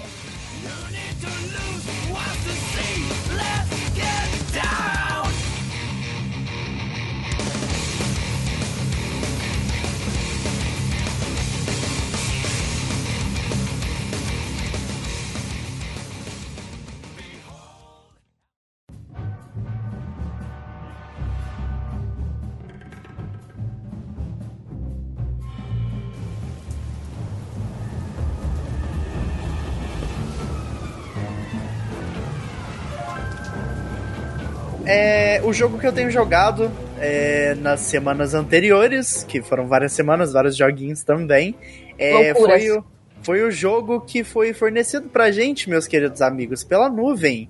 E a gente já falou bastante dela aqui, eu só queria deixar meu agradecimento. Mas Muito que falar obrigado por- mais, tem que falar mais. É, muito obrigado por confiarem na mídia, muito obrigado por confiarem na gente. E eles enviaram pra gente um joguinho que eu tava de olho há um tempo, que é o Empire of Sin.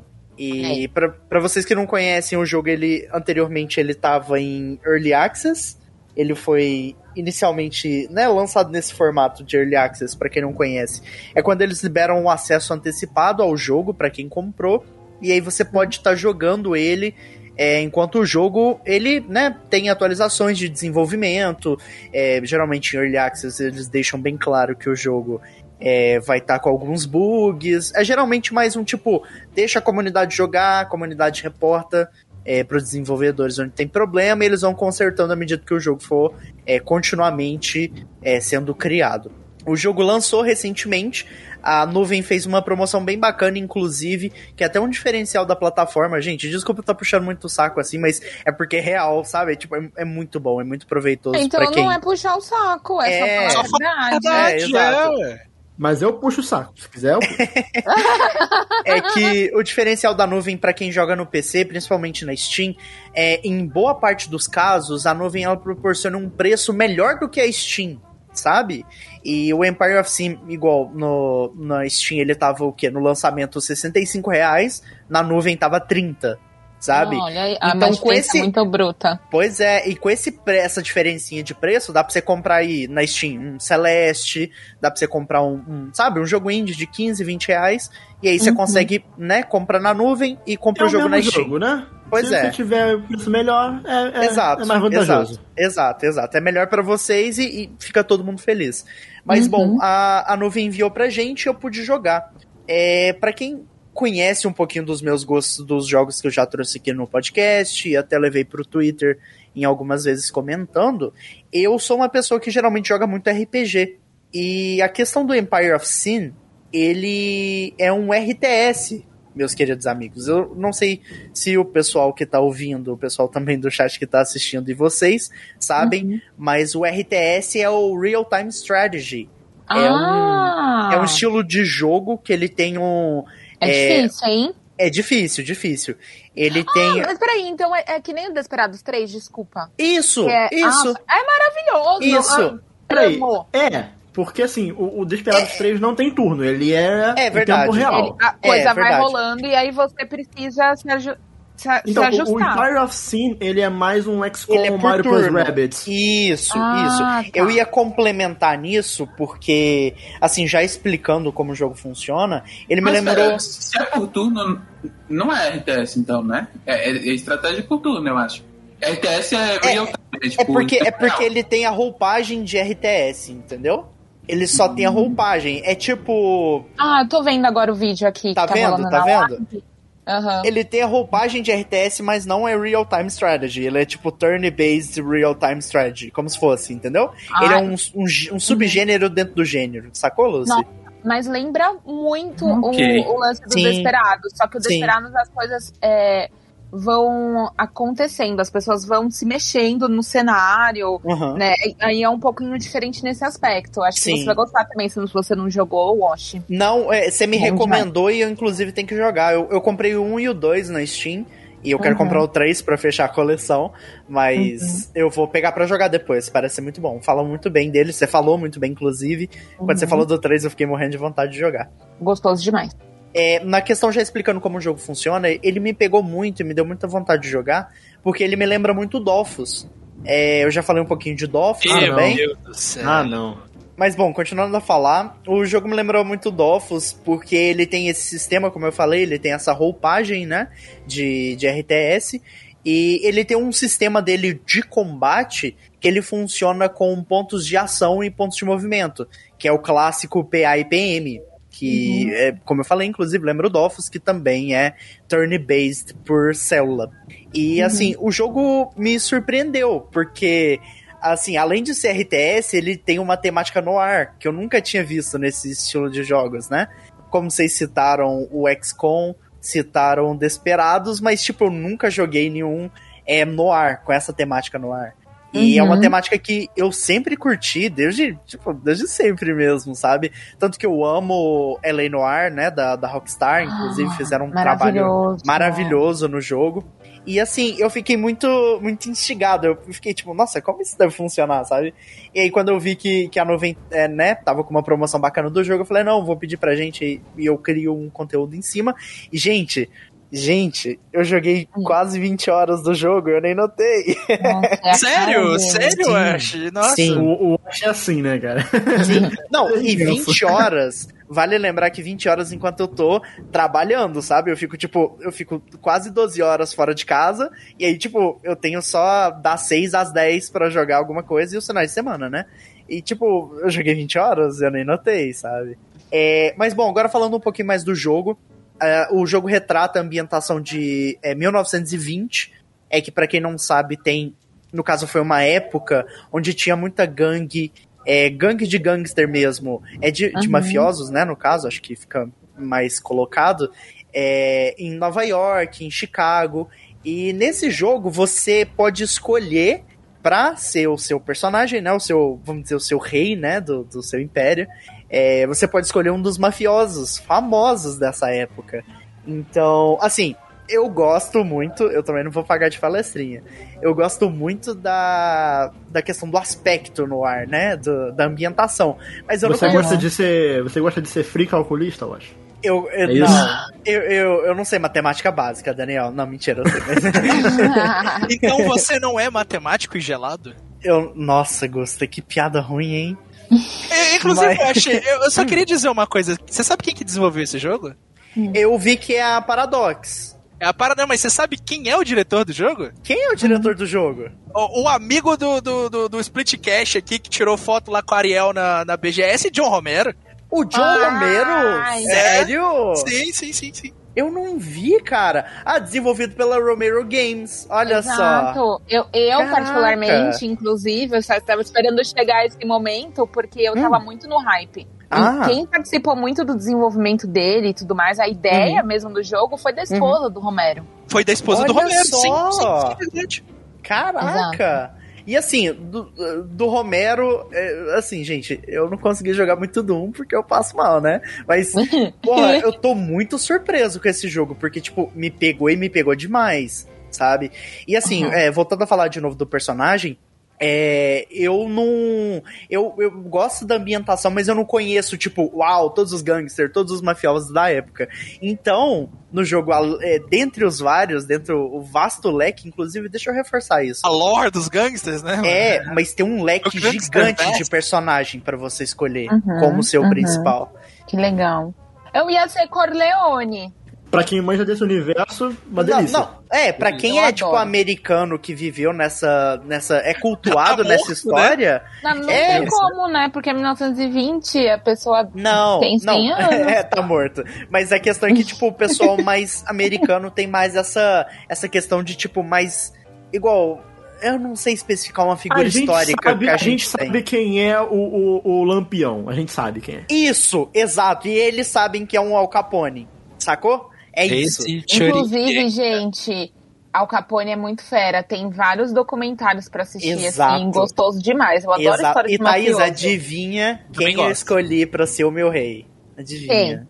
Ah, Quem? o Capone, lógico. Ah! Lógico. Lógico. Al Capone foda, brabo. E não, eu, eu digo mais, eu digo mais. Quando eu abri o jogo, eu recebi pela versão que a nuvem enviou a gente, eu recebi dentro Aham. do jogo a, a Chicago Typewriter dele, que é a metralhadora lá da época. Ah, Aquela com, maravilhoso. com, com cartucho redondão, né, mano? É essa mesmo. É, inclusive essa é o personagem da Fúria tá usando ela lá. ó. É Mas aquela ali. eu, eu tô olhando aqui, eu tô bem assim. Hum. é, contente com o resultado desse jogo, porque Sim. eu vi ele bem no comecinho do desenvolvimento, então a gente não tinha muita ideia de como que ia ficar. Sim. E a estética dele dos anos 20 ficou perfeita. Sim, sim. Ainda mais que você gosta de Desperados, como você disse. Uhum. Assim, o jogo vai ser uma bacia, sabe? Pode, pode pular e mergulhar e tranquilo, sabe? E, e assim, Eu agora não sei falando. se é bom mergulhar na bacia, não, eu acho, mas. Nossa, mas eu, eu não, nem sei essa mo- É pra deitar o metáfora. cabelo? É pra deitar o cabelo. Aí, eu Tá, usei uma tá. metáfora muito merda, gente. Desculpa. tá, Gente, 9h40. nervoso, ele já tá tô com mal.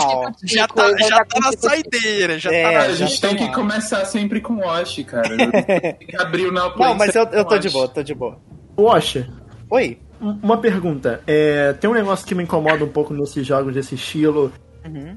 Que eu, eu acho que Mario Plus Rabbids conseguiu resolver isso muito bem, por nível que pareça.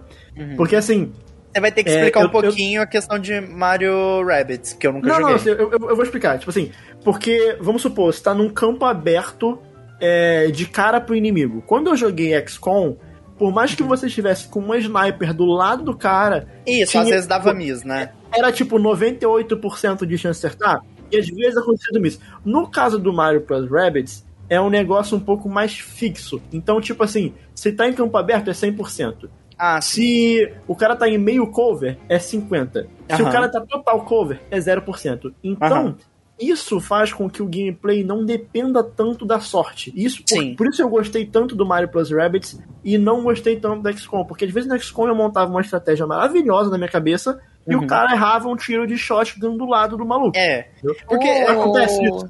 No, no, eu acho que na questão do Mario que você tá falando, é que o jogo ele trabalha com um sistema de, é, de estimativa, né, de acerto, é muito mais é, 880, né, de tipo, mais É, redondinho, tipo, mais... o, o quão que o jogo depende de sorte. Isso. Nesse caso, do, do Empire of Sin, eu não sofri por causa disso. Eu não sofri. De tipo, por exemplo, igual, quando eu tinha que matar um cara, só pra ter certeza, eu ia na cara dele mesmo, assim, no range dele. Porque, igual, se você tá em campo aberto, Daniel, assim, na frente do cara, não em campo aberto, mas diferente pra ele, você não vai Sem errar. obstáculos. Sem Isso, obstáculos. sem obstáculo, Aham. você não vai errar ele. É isso que eu tô querendo te dizer, entendeu? Mas existe ele- a chance?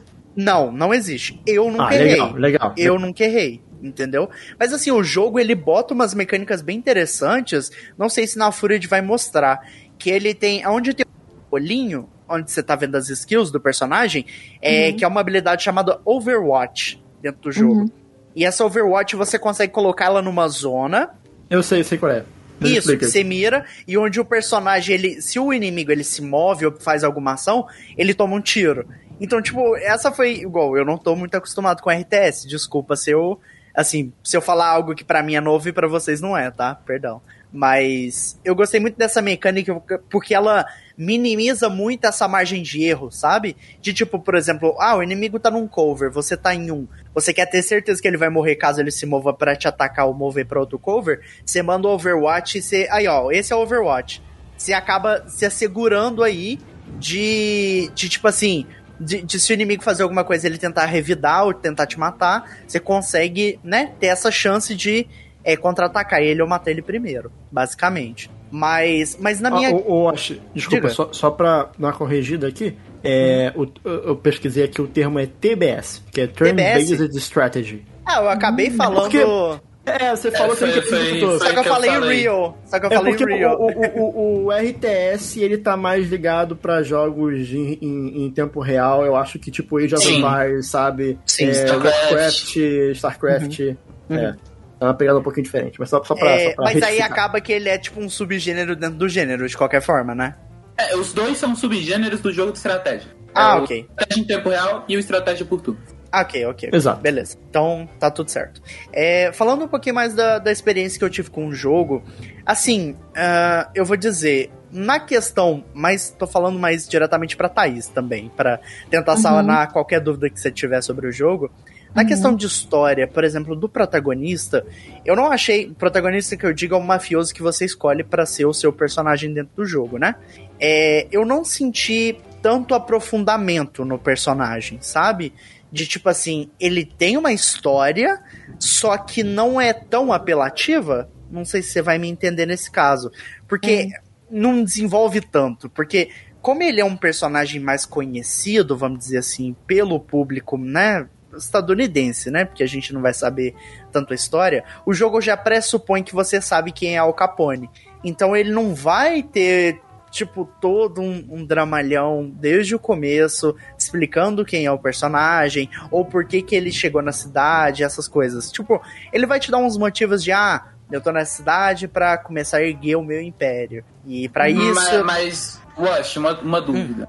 Porque assim, todo mundo sabe quem é o Al Capone Certo, Uhum. e que todo mundo sabe superficialmente, né? Tipo, certo. Tem muitos detalhes, assim, que se você não estudou. Eu sei quem dá tiro nos outros. Isso, É, certo. se você não estudou de fato, você não tem muita informação. E, e, e, assim, ele exige que você realmente saiba profundamente ou que você tenha conhecimento superficial. A questão do jogo é que ele, tipo assim, ele não faz questão de explicar, entendeu? De tipo, eu, Sim. eu, eu fui com uma mentalidade, eu fui com a expectativa errada. Quando eu fui jogar com. É, na questão de, tipo assim, do protagonista que você joga, né? Eu fui com a expectativa de, ok, eu vou ter a backstory do porquê que ele tá fazendo isso e como ele tá fazendo e, e as razões dele, os sentimentos dele.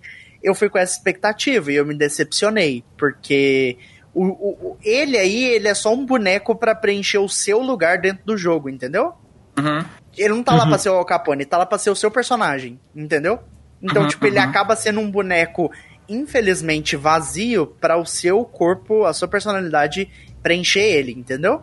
Tem Então, elemento de roleplay, tem escolhas e então coisas. no, na Footage aí tá mostrando algumas escolhas. É, então, por isso que eu Só perguntei. que, só que o, o roleplay do jogo, ele não é tão profundo assim, sabe? Ele é mais é, escolha ruim, escolha média, escolha boa, entendeu? Hum. Basicamente, ele é tipo Fallout New Vegas. Fallout New Vegas tem um pouquinho dessa de tipo, ter uma escolha que vai é, deixar a pessoa feliz, uma pessoa, escolha neutra, uma escolha que é tipo sacar a sua arma e partir pro combate, entendeu? É basicamente isso como esse jogo funciona nessa hora aí das, das negociações. É, assim, eu acho que o jogo, pra mim, onde ele mais brilhou foi nos momentos em que é, ele te dá a oportunidade de você acessar o que o jogo chama de Black Book, que é o livro preto, né? Dentro do jogo, o livro negro. E nesse livro contém é, os, os mercenários que você consegue contratar para sua equipe. E eu acho que para mim é onde o jogo brilhou, porque assim, o jogo tem basicamente o que 80 personagens recrutáveis, sabe? E cada um dentro do jogo tem uma história. Isso é muito legal. Isso é muito, muito legal. Porque assim, à medida que você vai progredindo o seu, o seu império, à medida que você vai ganhando. É, no jogo tem um medidor de notoriedade. Que à medida que você vai é, ou criando. Ou criando estabelecimento, ou ganhando notoriedade por, né, tá ganhando guerra de gangue, né, luta de, é, tipo troca de tiro na, na rua mesmo, ou até matar policial, ou roubar algum lugar, saquear também, é, você acaba ganhando notoriedade. À medida que você vai ganhando notoriedade, você vai ganhando influência sobre as pessoas. E dentro do jogo, essa influência ela pode ser trocada, é, recompensada por mercenários que você consegue contratar.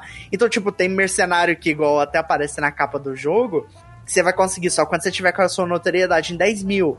Tem mercenário que, tipo, só dele saber quem é você, pelo seu renome, ele já, tipo, não, eu quero servir você, eu quero que você me contrate. Eu quero ser o seu, seu funcionário, basicamente.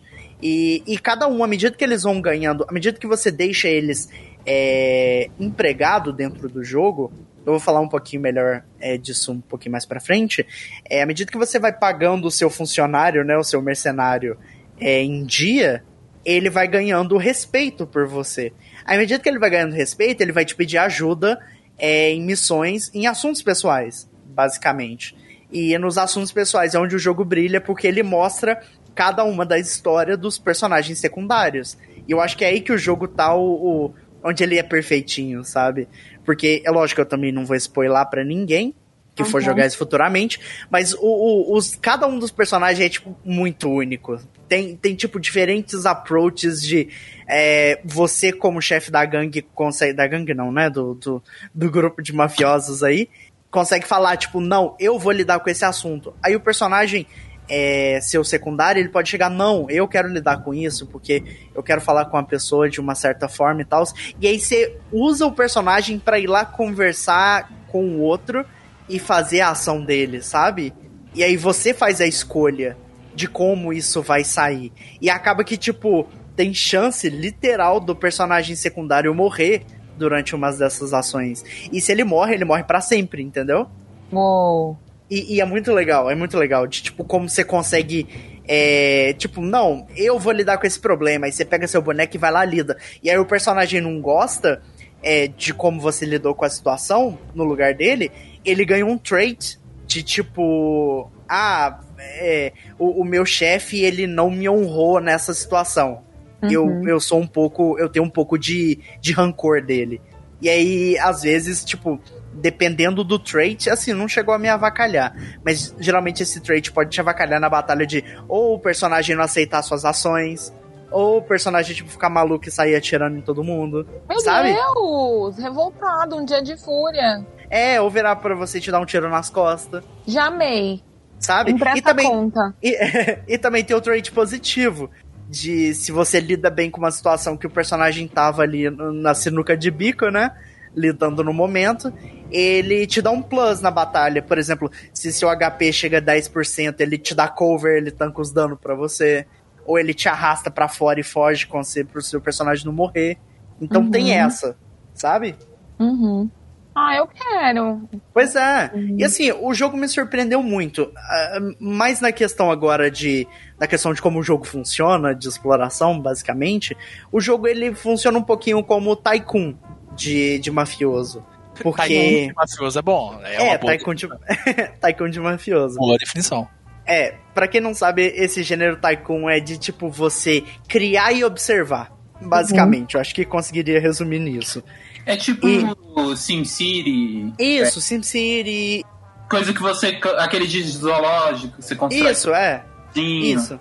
Pô, eu gosto, gostava muito desses jogos quando era criança, eu joguei muito. Quando o jogo não tá nesse sistema de batalha, como tá mostrando aí na, na footage, na live, no vídeo, é, ele tem esse sistema. Ele tem esse sistema é, mafioso Tycoon, onde você constrói é, cassino, você constrói cervejaria, você constrói bares, você constrói. É, que mais que era? Eu nem lembro, tinha mais um estabelecimento. E aí, nesse, nesse sistema fora das batalhas, você gerencia o seu império, basicamente. Então, é, tem opções lá que você consegue ver. O jogo é extremamente. O jogo o jogo tem aquele sistema. Eu acho que o jogo, ele, na questão Tycoon, ele é bem detalhado, porque você consegue ver num quadro. Quando eu digo detalhado, é muito detalhado. É de quais bares da cidade estão oferecendo o que para as pessoas beberem. E aí você consegue modificar os bares que você tem construído para eles servirem a demanda do povo, entendeu? Basicamente, uhum. que eles estão bebendo. E aí você começa a lucrar em cima e começa a fazer o seu império gerar em cima disso. E aí, tipo, é, o, o jogo ele vai te dando avisos de tipo, ó, uhum. você precisa, é, você tá tendo concorrência aí no bairro onde tá os seus as suas construções. Faça alguma coisa sobre. E aí tem duas formas de, de você fazer coisa sobre, né? Sobre isso. Uhum. Uma é você comprar o estabelecimento da pessoa, você oferece um dinheiro para ela, ela tipo, ah não, você pode comprar é, o meu bar aqui por tanto, aí ele é teu. Mas a outra é você literalmente chegar lá guns, guns blazing, matar todo mundo e pegar pra você, basicamente. Então, tipo, a, a, não vai ter testemunha se não tiver testemunha. Basicamente é isso que funciona no Empire of Sin. Então, você tem, igual eu falei, tem duas formas de você ganhar notoriedade nesse, nesse joguinho. Uma é matando e a outra é crescendo por influência. E aí você acaba escolhendo aí, tipo, anjinho bom, anjinho mal. Só que os dois são maus, né? Mas você consegue escolher aí qual lado você quer seguir e começa por isso. Inclusive, eu só queria ressaltar aqui. Minha boca tá muito seca, meu Deus. Falei demais, desculpa. Eu só queria ressaltar aqui que eu vi um cara fazendo uma gameplay, um estilo de gameplay. O jogo tem várias formas de você jogar. É, eu tava jogando mais gerenciando o meu império e só me defendendo quando as gangues me atacavam. E aí, tipo, ganhando dinheiro em cima disso. Mas. Essa é a vida de um gangster, hein? É a vida de um hum. gangster, né? Nadando no dinheiro. Nossa! Mas tem uma outra forma de jogar que Pena você consegue. É, tipo, só matando as pessoas. É, matando e luteando. Tipo, saqueando tudo e que chegando é e dominando. É Borderlands? É, é, nesse nível. E a outra que é uma forma muito legal, que você consegue controlar a cidade na base da lei seca. Sabe o que você uhum. faz? É uma coisa você... que aconteceu na época, inclusive. É, na época, inclusive. Você é, tipo, você é ser dono de todos os bares e você não servir o que o público quer. Olha aí. Não, você não servir nada. Você deixa, tipo, os bar não servindo bebida. E aí as pessoas não. começam a ficar escassas e, e começam a ficar com vontade de pagar mais por bebida. Uhum. E aí você começa a servir, começa a ganhar dinheiro em cima disso. Entendeu? Olha aí. Ou não, ou deixa, tipo, toma conta de todos os bares e, e não deixa ninguém beber nada. Pronto. A, a cidade fica sóbria. É isso, basicamente. Entendeu? Caraca, curou a bebedeira já. Sim, tem, tem tipo vários jeitos de jogar o jogo. É, ele me surpreendeu muito. Tem várias missões pra você fazer, tem vários personagens para você conhecer a história é, uhum. para também desenvolver e crescer junto com você dentro do jogo. Assim, é, igual eu falei, eu joguei quase 20 horas, eu nem notei, sabe? Normal. E me surpreendeu muito. Eu acho que vale muito a pena. Inclusive, já fazendo o último jabá, é, na nuvem, quando fica de promoção, fica mais barato que na Steam. Olha tipo, aí, oportunidade. É oportunidade, é, sabe? É, para quem quiser, assim, sair da linha de mainstream, tentar algo novo, dar uma chance pro, pro RTS, né? O, o Turn RTS que vocês tinham falado, que eu esqueci a nomenclatura. TBS. TBS, isso. Pra isso quem quiser dar uma chance pro, pro TBS. pro BTS. BTS. pro BTS. Dar uma chance pro BTS, começa pelo disco. Mas é isso. Uh, eu acho que assim, quem puder dar uma chance pro Empire of Sin vai sur se surpreender e o jogo é muito divertido, de verdade.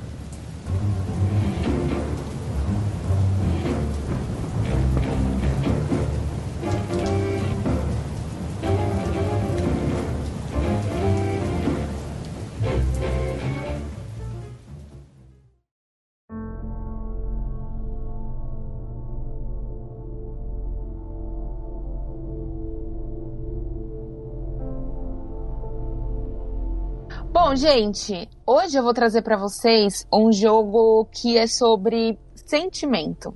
E uhum. esse jogo eu é. recebi ele lá no Movit, que é uma plataforma, né, para streamers e produtores de conteúdo. E ele foi. Ele estava fazendo um tempo já guardado. Na verdade, o Johnny do Super Amigos tinha me falado dele e falou: Thaís, procura esse jogo porque ele realmente está disponível em várias línguas. E a ideia desse jogo era para eu treinar o alemão. Mas eu peguei e, e para minha grande surpresa, ele está disponível em português. Depois eu falo quem foi que fez. E ele foi surpreendente, porque ele era um jogo que a gente ia fazer somente uma live no canal. E todo mundo que estava acompanhando ficou, assim, querendo mais e mais e mais. Intrigado. Dele. Intrigado, exatamente. Amiga, essa é a palavra. E o nome do jogo é Distrant 2. Ele faz parte de uma série que chama Distrant. Ele é a continuação direta do primeiro jogo, basicamente. Então, eu pesquisei aqui para trazer para vocês é, um pouco sobre o primeiro jogo, mas achei melhor não, porque se você optar em jogar o segundo jogo, você já vai tomar um spoilerzão bem na cara logo no começo, sabe? Do Eita. final do primeiro jogo. É. Só que. Peraí, é você, super... jogou, você jogou o primeiro antes? Não, eu não havia jogado o primeiro. Eu não sabia que tinha esse spoilerzão logo de cara. Mas depois que você começou o segundo, você foi e voltou pro primeiro? Que... Não, eu nem fui atrás, amiga. Eu só fui. Eu fui agora que antes da gente começar a gravação, eu fui atrás, né, para poder é, trazer alguma informação sobre o jogo, para poder Comparar, né? ambientar né? o pessoal. Exato. E aí eu falei, ah, agora entendi, porque quando eu abri a live, uma pessoa falou assim: putz, você tomou o maior spoiler do primeiro jogo. Mas tudo bem. Mas dá pra jogar o segundo sem ter jogado o primeiro de boa? Dá, dá. pra. Boa? Ah, ok. Sim, ele. ele uma continuação ele... direta, eu fiquei pensando, ué, mas dá pra, dá pra entender? Eu dá, acho, dá super Lucy, pra entender. Eu acho que é tipo o spoiler que você pega de Drakengard jogando Nier, sabe? É, tipo, sim, você, entende, você entende o que aconteceu no final de um jogo, mas Isso. o jogo seguinte é uma história contida. Exatamente. Entende mais ou isso. menos, porque nem se você jogar Drakengard você vai entender o que aconteceu naquele final. é tudo bem.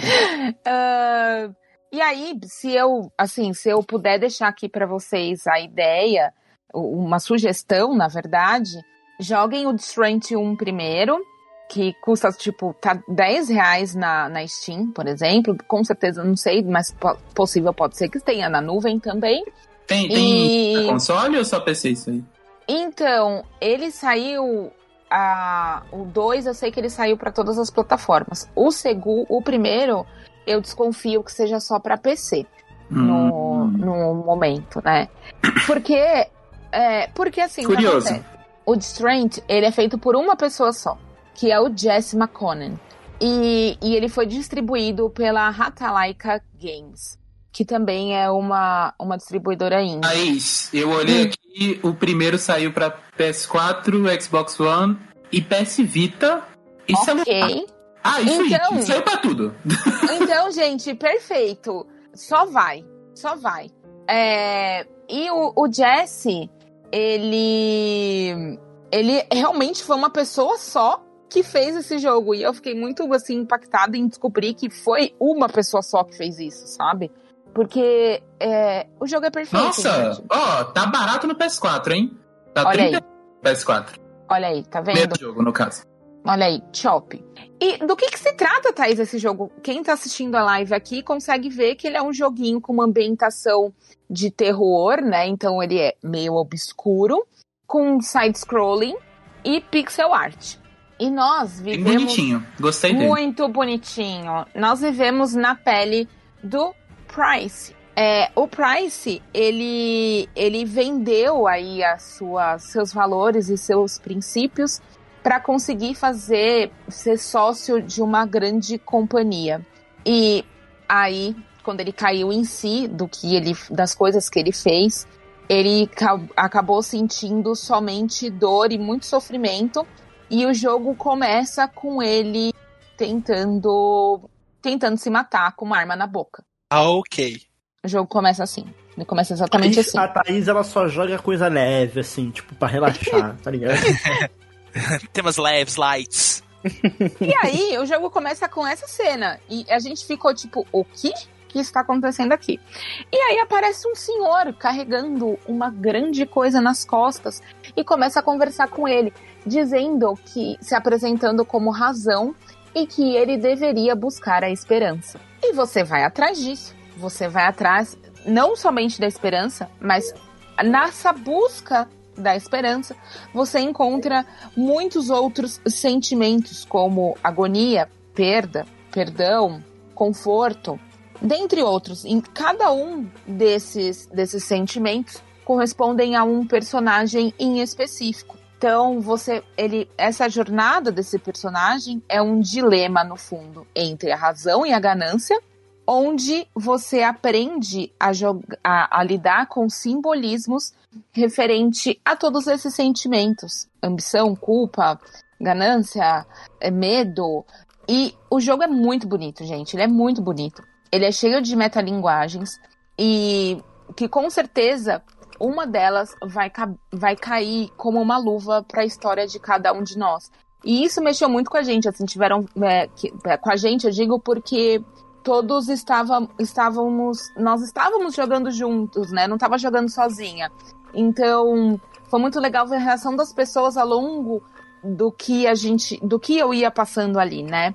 Então, para mim, ele serviu de uma forma e eu tenho certeza que para as outras pessoas também, né? É, o jogo realmente é um grande tapa na sua cara. Mas, Thaís, você vai passando por todos esses, esses, esses sentimentos malucos? Como? Ah, eu digo Mas, pra Thaís, como. você vai Hum. passando por todos esses sentimentos malucos? Como? Ai, Daniel. Que bom que Então. você perguntou, né, Daniel? Exato, nossa, foi perfeito. Quem diria? Para você progredir na sua aventura, você vai interagir com objetos que lembra. ah, não é um point and click, mas ele lembra um pouco porque você realmente precisa interagir com os objetos e precisa interagir com todas as pessoas, com todas as pessoas que estão por ali. E, e esses objetos vão vai te levar à solução de puzzles. Os puzzles eles não são super difíceis, ao meu ver, né? Mas ele- eles requerem ali muita atenção do jogador. E me- as mecânicas são muito simples e o fato das mecânicas serem muito simples e os puzzles não serem assim super complexos faz com que a sua imersão na história, a sua imersão para entender aquele personagem as coisas que aconteceram ali, muito maior, né? Ah, o jogo ele é dividido basicamente entre prólogo e capítulos. É, e ele é curto. Eu acho que é- eu levei aí umas quatro horas pra terminar, no máximo. Bem curtinho, bem curtinho. É bem Ah, bom, bom- bem bom pra live, né? Não, é. Não, é jogo perfeito. bom Você mata em duas é livezinhas ali. Jogo bom Exato. pra jogar é isso. É 4 horas, 3 horas. Isso é bom. Não vai, vai jogar RPG japonês igual eu, não, que. Uhum.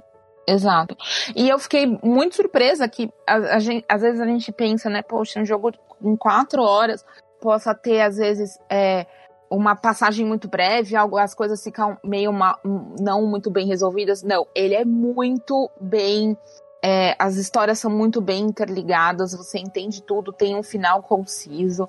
Ahn, é um jogo forte, não é um- um jogo Tematicamente Leve. falando, ele, é- ele, ele, ele é muito pesado, assim, né? Sim, porque ele envolve esses sentimentos que em todos nós, né, são sentimentos muito profundos e, e, e- e mais ainda, não somente esse dilema entre razão e ganância, mas também o quanto que a gente lida com sentimentos como perdão, como perda, o que que a gente faz com eles e o que que ao longo do tempo, se a gente silencia esses sentimentos, o que, que isso pode acarretar no nosso futuro ou no nosso presente, nas nossas escolhas, sabe? Então ele é bem assim, ele é parece uma faquinha que vai entrando, sabe? Assim, e vai cutucando lá, você assim. E, e ele fala coisas muito bonitas, gente, assim, é, além de ele ter todo esse lance da imersão, os quebra- quebra-cabeças gostosos de serem feitos, diálogos incríveis, ele vai pegar, e às vezes, em algum ponto, em alguma coisa que você precisava ouvir, sabe? Ahn, eu não vou entrar em detalhes, porque se eu entrar em detalhes das coisas sobre a história desse personagem, é, eu acredito que possa estragar a experiência de vocês se vocês tiverem curiosidade aí mais adiante de, de jogá-lo. É, então eu não vou entrar. Oi. Você falou que é um jogo feito por uma pessoa só, e por tudo que você falou, assim, me parece um jogo muito é, pessoal, digamos Uhum. assim. Me parece Uhum. é, é um tipo de jogo muito autoral que o cara, tipo, ele, ele realmente ele quer, ele quer colocar é, um pouco da experiência de vida dele ali. Tipo, esse tipo de jogo eu Uhum. acho muito interessante e, Uhum. e eu fico curioso, eu fico curioso. Não, Principalmente é. pra saber como é, que é, como é que foi o making off do jogo, como é que é a história por Aham. trás desse jogo. Queria Aham. muito saber se tem por aí alguma entrevista desse cara. Não, também gostaria de tipo. saber. Porque assim, ele não tem só o de Strength, ele fez um outro jogo, outros dois jogos. Um chama Heal, que você guia um senhor pelo mundo sombrio. também é nesse lance de pique, né, meio de estilo abstrato, com aventura, 2D. E mais numa pegada de point and click mesmo. E tem um outro que chama, chama Silence of the, of the Sleep, e que também tem essa pegada é, introspectiva e meio com essa temática, essa, essa, ambientação de terror. Então, eu também acho, eu assim como você, eu concordo que é, tem, acho que muito a, a ver com experiências pessoais, né? Esses jogos que são de- desenvolvidos por uma pessoa só, ela coloca tudo ali, né? Então, eu acho É muito autoral, né? Muito. É uma coisa muito. Além de ser autoral, é muito pessoal. Então, tipo, eu acho que quando eles fazem esse tipo de, de, de obras, além de ser uma Uhum. coisa muito dela também, né? Acaba sendo, de repente, a obra da vida da pessoa. Porque ela tem as rédeas daquela obra e ela, ela não tem interferência de ninguém. E ela, Uhum. na maior parte das vezes, então ela consegue passar tudo isso e acaba sendo pessoal pra caramba. E dependendo do que é, acaba sendo um pouquinho difícil de estar vendo, de estar consumindo, né? É verdade. E foi uma surpresa muito, muito positiva, muito boa. E no fundo, pra mim, a, a ideia que ele me passou foi de separar a dor nos momentos difíceis e sempre tentar buscar esperança, sabe? No final. No final é isso. E sei lá, mas Bonito, gente, muito bonito. bonito, muito, Bonito. jogo muito bonito. É, como eu disse logo no Mas começo, ele tá então ele é um jogo. Ele é, ele é mais.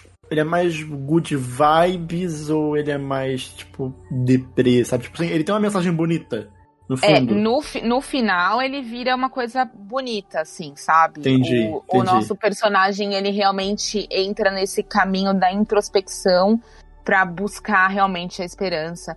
E é muito bonito, assim. Ele passa por momentos é, que ele encontra, por exemplo, com os pais dele que faleceram, por exemplo. Então ele tem diálogos com os pais Entendi. é, diálogos com amigos que ele não viu mais, dentre outros personagens aí que vão aparecendo.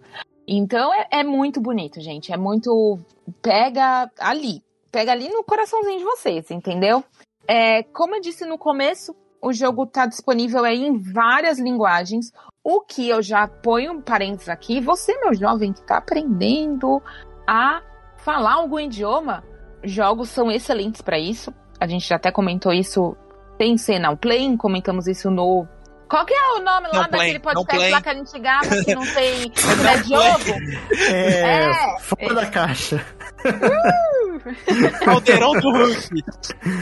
Vai, vai, vai derrubar a live aí, ó. Os caras tá ao vivo, inclusive. Nesse aí.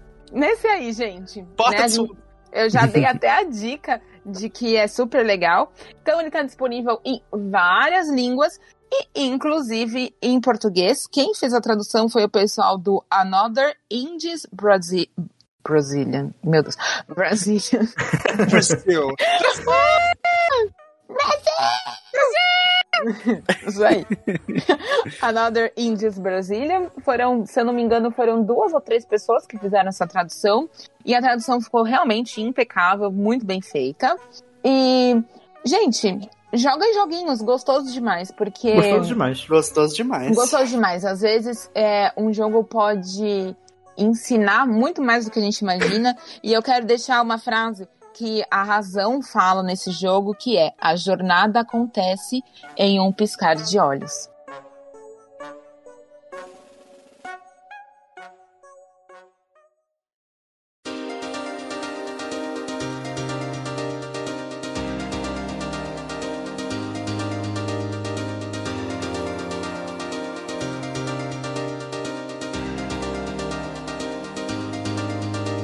O joguinho que eu estive jogando é o Murangi Generation, que foi um joguinho que saiu ano passado. O Morango? O Murango Generation, gera, geração do. Morango. Geração do Morango. Que saiu ano passado pra PC e agora esse mês é, saiu pra Switch. E a gente recebeu uma cópiazinha pra falar. Só, só antes de você continuar, Lucy, a história por trás da, da gente ter pego esse jogo é que assim, eu tava, tava no Twitter e aí foi, inclusive, foi um ouvinte nosso que marcou, marcou o Splitcast, acho que foi o Kleber. Ai, meu Deus. Inclusive, o nome do Twitter dele é Kleber Telecurso 2000.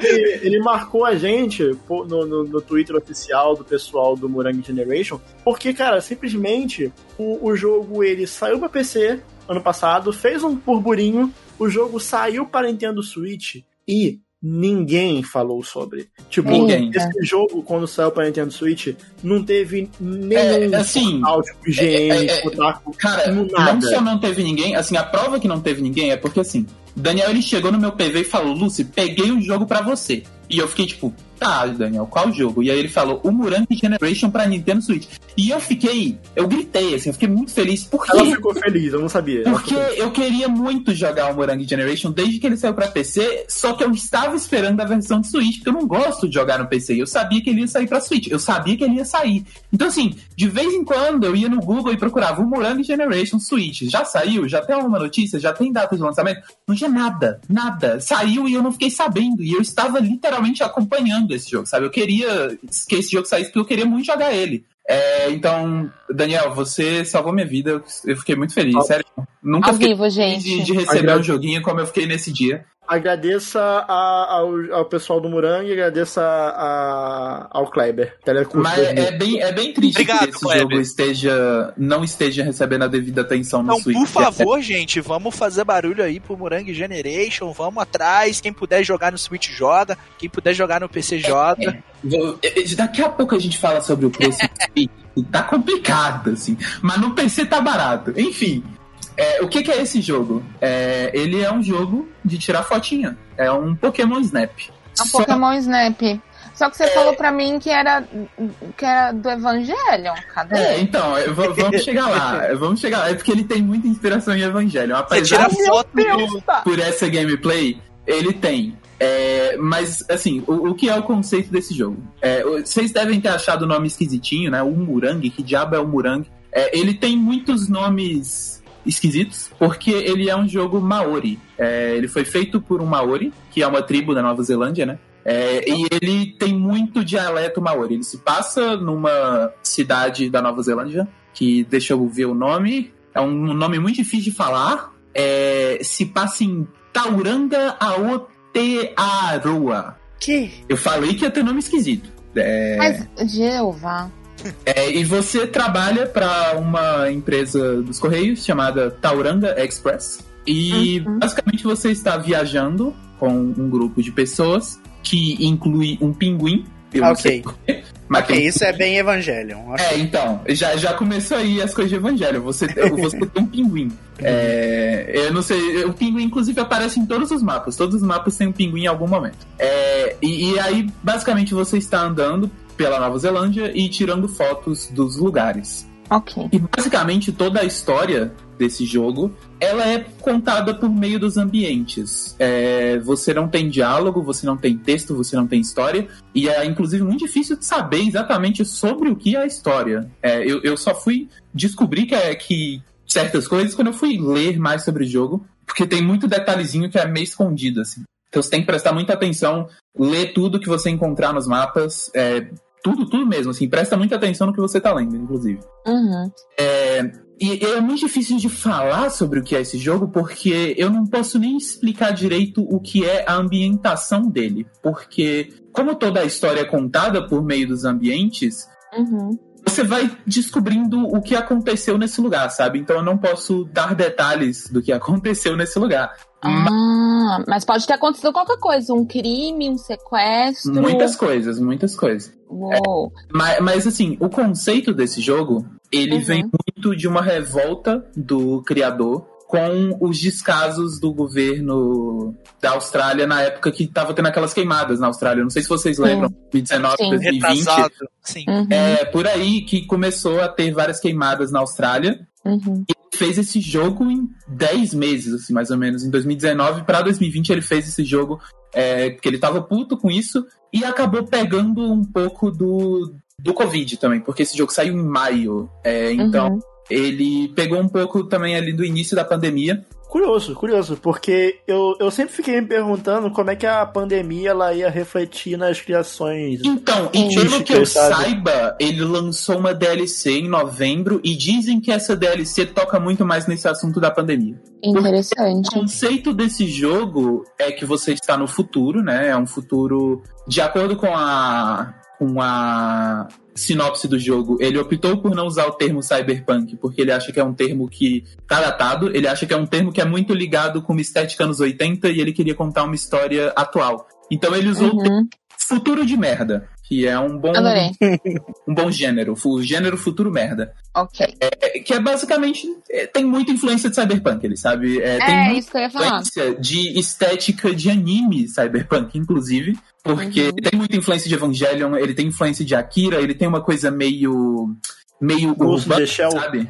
Ghost in the Shell menos, ele tem mais essa coisa mais urbana do Akira, sabe? Que é, é meio que o pessoal mais à margem da do começo sabe? ali, os gangue de moto e pessoas.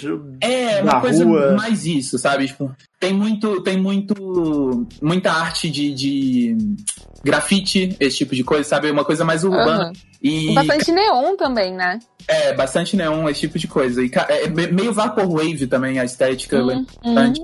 E assim, que jogo bonito, velho. Puta que pariu, é muito bonito. Tipo, Muito ele bonito mesmo. é bem low poly. Tipo, ele não é extremamente detalhado. Tipo, os bonecos são bem é, quadradão, sabe? Ele tem uma coisa meio PlayStation 1 na estética. Uhum, uhum. Mas combina Pode ser muito, mesmo. sabe? Tipo, com, com essa coisa meio. É coeso, né? É, meio vaporwave, meio neon, sabe? Cara, encaixa muito bem, muito bem, muito perfeito, sério. E para um jogo de tirar foto é muito importante que seja bonito e que seja que tenha um ambiente que, se, que é engajante de você ver, porque Uhum. ele tem objetivos, como dá pra ver ali no vídeo. Tem objetivos, você tem que tirar foto de coisas específicas pra você a- a passar de fase. Mas enquanto eu tava jogando, eu me diverti muito só tirando foto das coisas, sabe? Tipo, ah, esse ambiente aqui é bonito, eu vou tirar uma foto e aí tem como você mexer nas cores, na saturação, Uhum.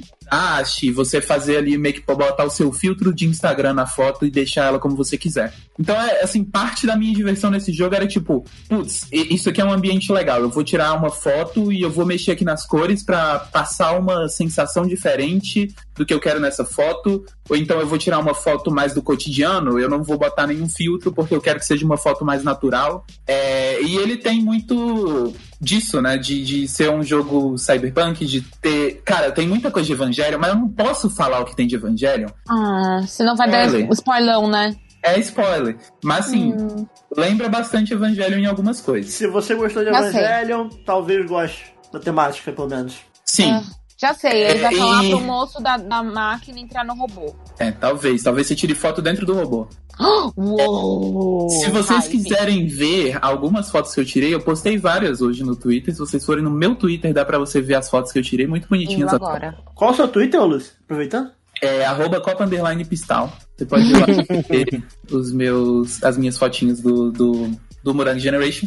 E ele é muito sobre a revolta da- das pessoas com o ambiente em que elas estão. Não só revolta, mas também um pouco do conformismo, porque é muito o que a gente está passando. É, sinceramente, Uhum. é extremamente atual. Porque assim, a gente tá no meio de uma pandemia, o nosso governo só faz merda, e a Uhum. gente não tem o que fazer além de ficar em casa e esperar, sabe? Uhum. É, a gente tá meio que assim. Está dando merda e a gente não tem o que fazer. E esse Uhum. jogo é muito sobre isso porque você é uma pessoa que, que tá tirando fotos, sabe? Você está documentando tudo que tá acontecendo ali naquele mundo. E tem vários lugares que você passa e, tipo, tá dando merda pra caralho, sabe? Tem gente morrendo do seu lado, tem coisa explodindo, tem muita coisa ruim acontecendo e tudo que você pode fazer é tirar umas fotos e documentar aquela situação, sabe? Você não pode é, fazer nada pra mudar isso. E é muito um jogo que fala sobre falta de esperança, eu acho. Sobre você simplesmente ver que as coisas estão acabando, que tá dando merda e você não pode fazer nada, sabe? É, tanto que ali, se você for, acabar de olhar a foto que o cara tirou, ele tirou foto de um pôster escrito O Dia que a Terra Morreu. Então, Uhum. muito sobre sobre isso, sobre ambientalismo, sobre, sobre como o governo está destruindo tudo, sobre como as cidades estão crescendo cada vez mais e acabando com tudo. E Uhum. tudo que você pode fazer é tirar umas fotinhas.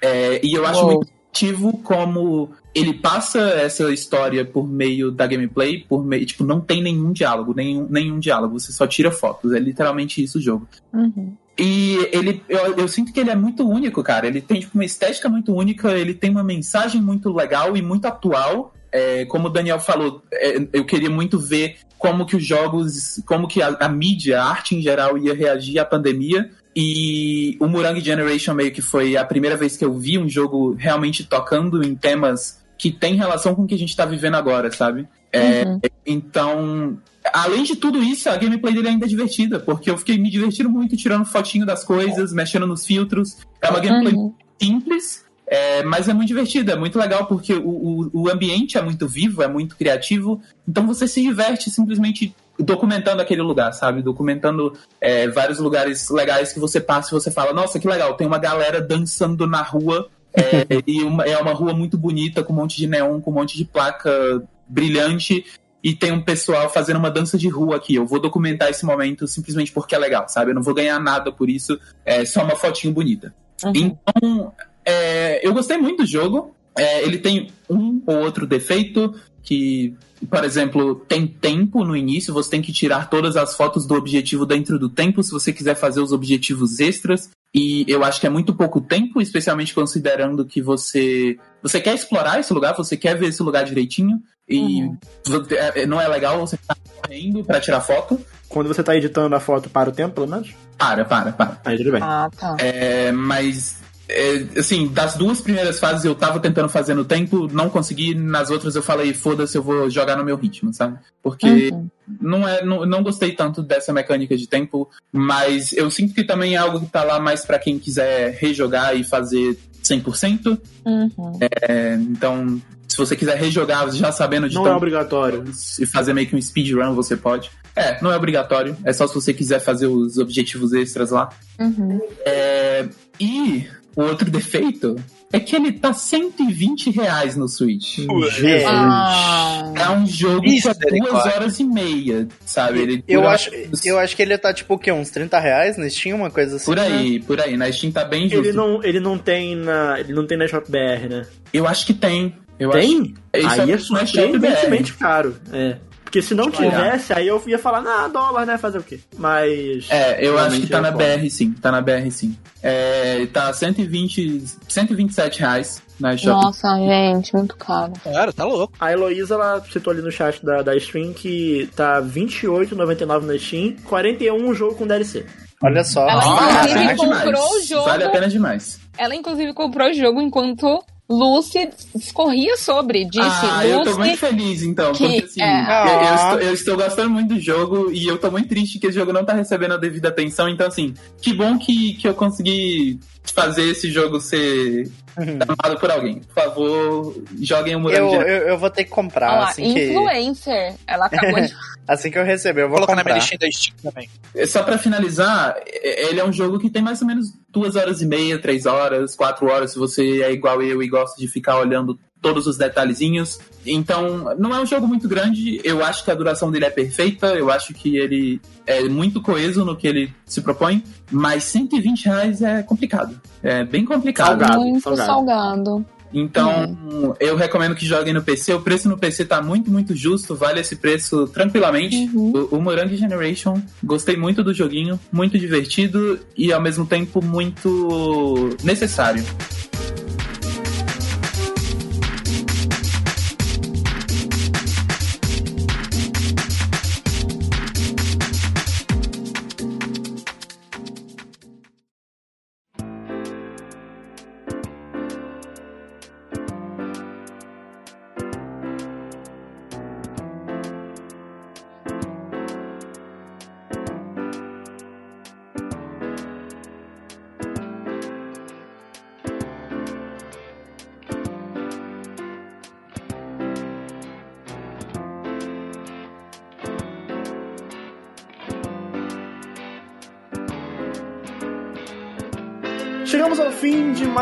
Splitcast. Muito obrigado pelo apoio, pelo feedback e obrigado a todos que estão aqui no chat da Twitch acompanhando essa gravação ao vivo.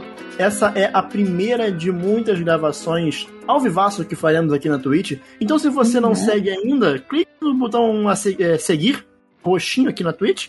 E se você está ouvindo a versão gravada e editada desse podcast, você pode acessar lá em twitch.tv barra splitcast underline e deixa lá o seu, seu seguir, seu follow para acompanhar as lives. Temos lives de gameplay, temos futuras gravações ao vivo, essa é a primeira de muitas. É, Uhum. A gente tá fazendo live da Sexta Souls, como sempre, e tá tendo live do desafio da Lucy, que é um desafio incrível, que ela tá jogando Gravity Rush sem usar a gravidade. Então, assim, Uou, amiga, eu Incrível. te admiro tanto. Não, é. Sério. Às vezes eu sinto dor pela Lucy, mano. o jogo fala, suba naquele prédio, e aí, tipo, essa é a tarefa mais difícil do dia. Eu tenho que achar as escadas e não tem muita escada, porque o jogo foi feito pra você não usar as escadas. Não, o habitante, o habitante que não tem poder naquele jogo lá que se vire. É, é complicado. Mas sigam nossas redes sociais também em arroba splitcast underline, tanto no Twitter quanto no Instagram. Nossas redes sociais pessoais em arroba Daniel Coach underline, arroba Thaís underline Tunon, arroba Megustam82, arroba Lotermus e como a Lúcia já falou, arroba Copa underline Pistal. Antes de irmos para os finalmente do episódio, eu gostaria de divulgar aqui algo que que na verdade nem, nem aqui meus companheiros de podcast sabem que eu vou, vou E? falar um pouquinho sobre isso. Daniel Coutinho está vivo e vai jogar no Vasco. Vou jogar no VAR. Mentira. É, é- Uhum. é algo que a gente nunca, nunca fala muito, mas eu acho importante e eu, eu vou utilizar esse, esse, esse espaço aqui um pouquinho. É, utilizar um, um grãozinho da influência que a gente tem. Eu acho legal utilizarmos para causas boas também. E hoje eu queria falar com vocês sobre, sobre a importância de doação de sangue, meus queridos. Olha Porque- aí, Olha aí, olha aí. surpreendendo hoje. Devido à pandemia, o número de doadores caiu consideravelmente. E agora, em junho, tivemos aí o dia 14 de junho, que foi o dia mundial do doador de sangue. E eu queria aproveitar esse momento para começar a incentivar aí você, ouvinte do Splitcast, você que está aqui na live acompanhando ao vivo a gravação. Eu já sou doador de sangue, admito que eu tô querendo em breve contribuir com a minha parte, mas deixa aqui o convite para que você doe sangue, salve uma vida. É, o, o- Que fofo, o, Daniel. o registro que eu vi aí é que, tipo, doações de sangue no Brasil caíram em torno de 10%. É, por causa Já da não pandemia. era muito alto, né? Já não era E- muito alta. Pois Uhum. é. E a situação tá pior. E eu acho que é hora de. Assim, a, a Luz tava falando muito sobre o Murang Generation, sobre a gente tá numa situação caótica em que a gente, é, a gente só vê a desgraça acontecendo e não tem muito o que fazer. Então, assim, Uhum. doação de sangue é, é uma atitude que a gente pode fazer. Eu acho que a gente vê aí muita gente né, morrendo todo dia, só desgraça, e eu acho que a gente pode fazer a nossa parte, né? Uhum. É, porque, enfim, existe essa doença que, que, inclusive, é uma doença que já tem vacina e o governo federal não compra.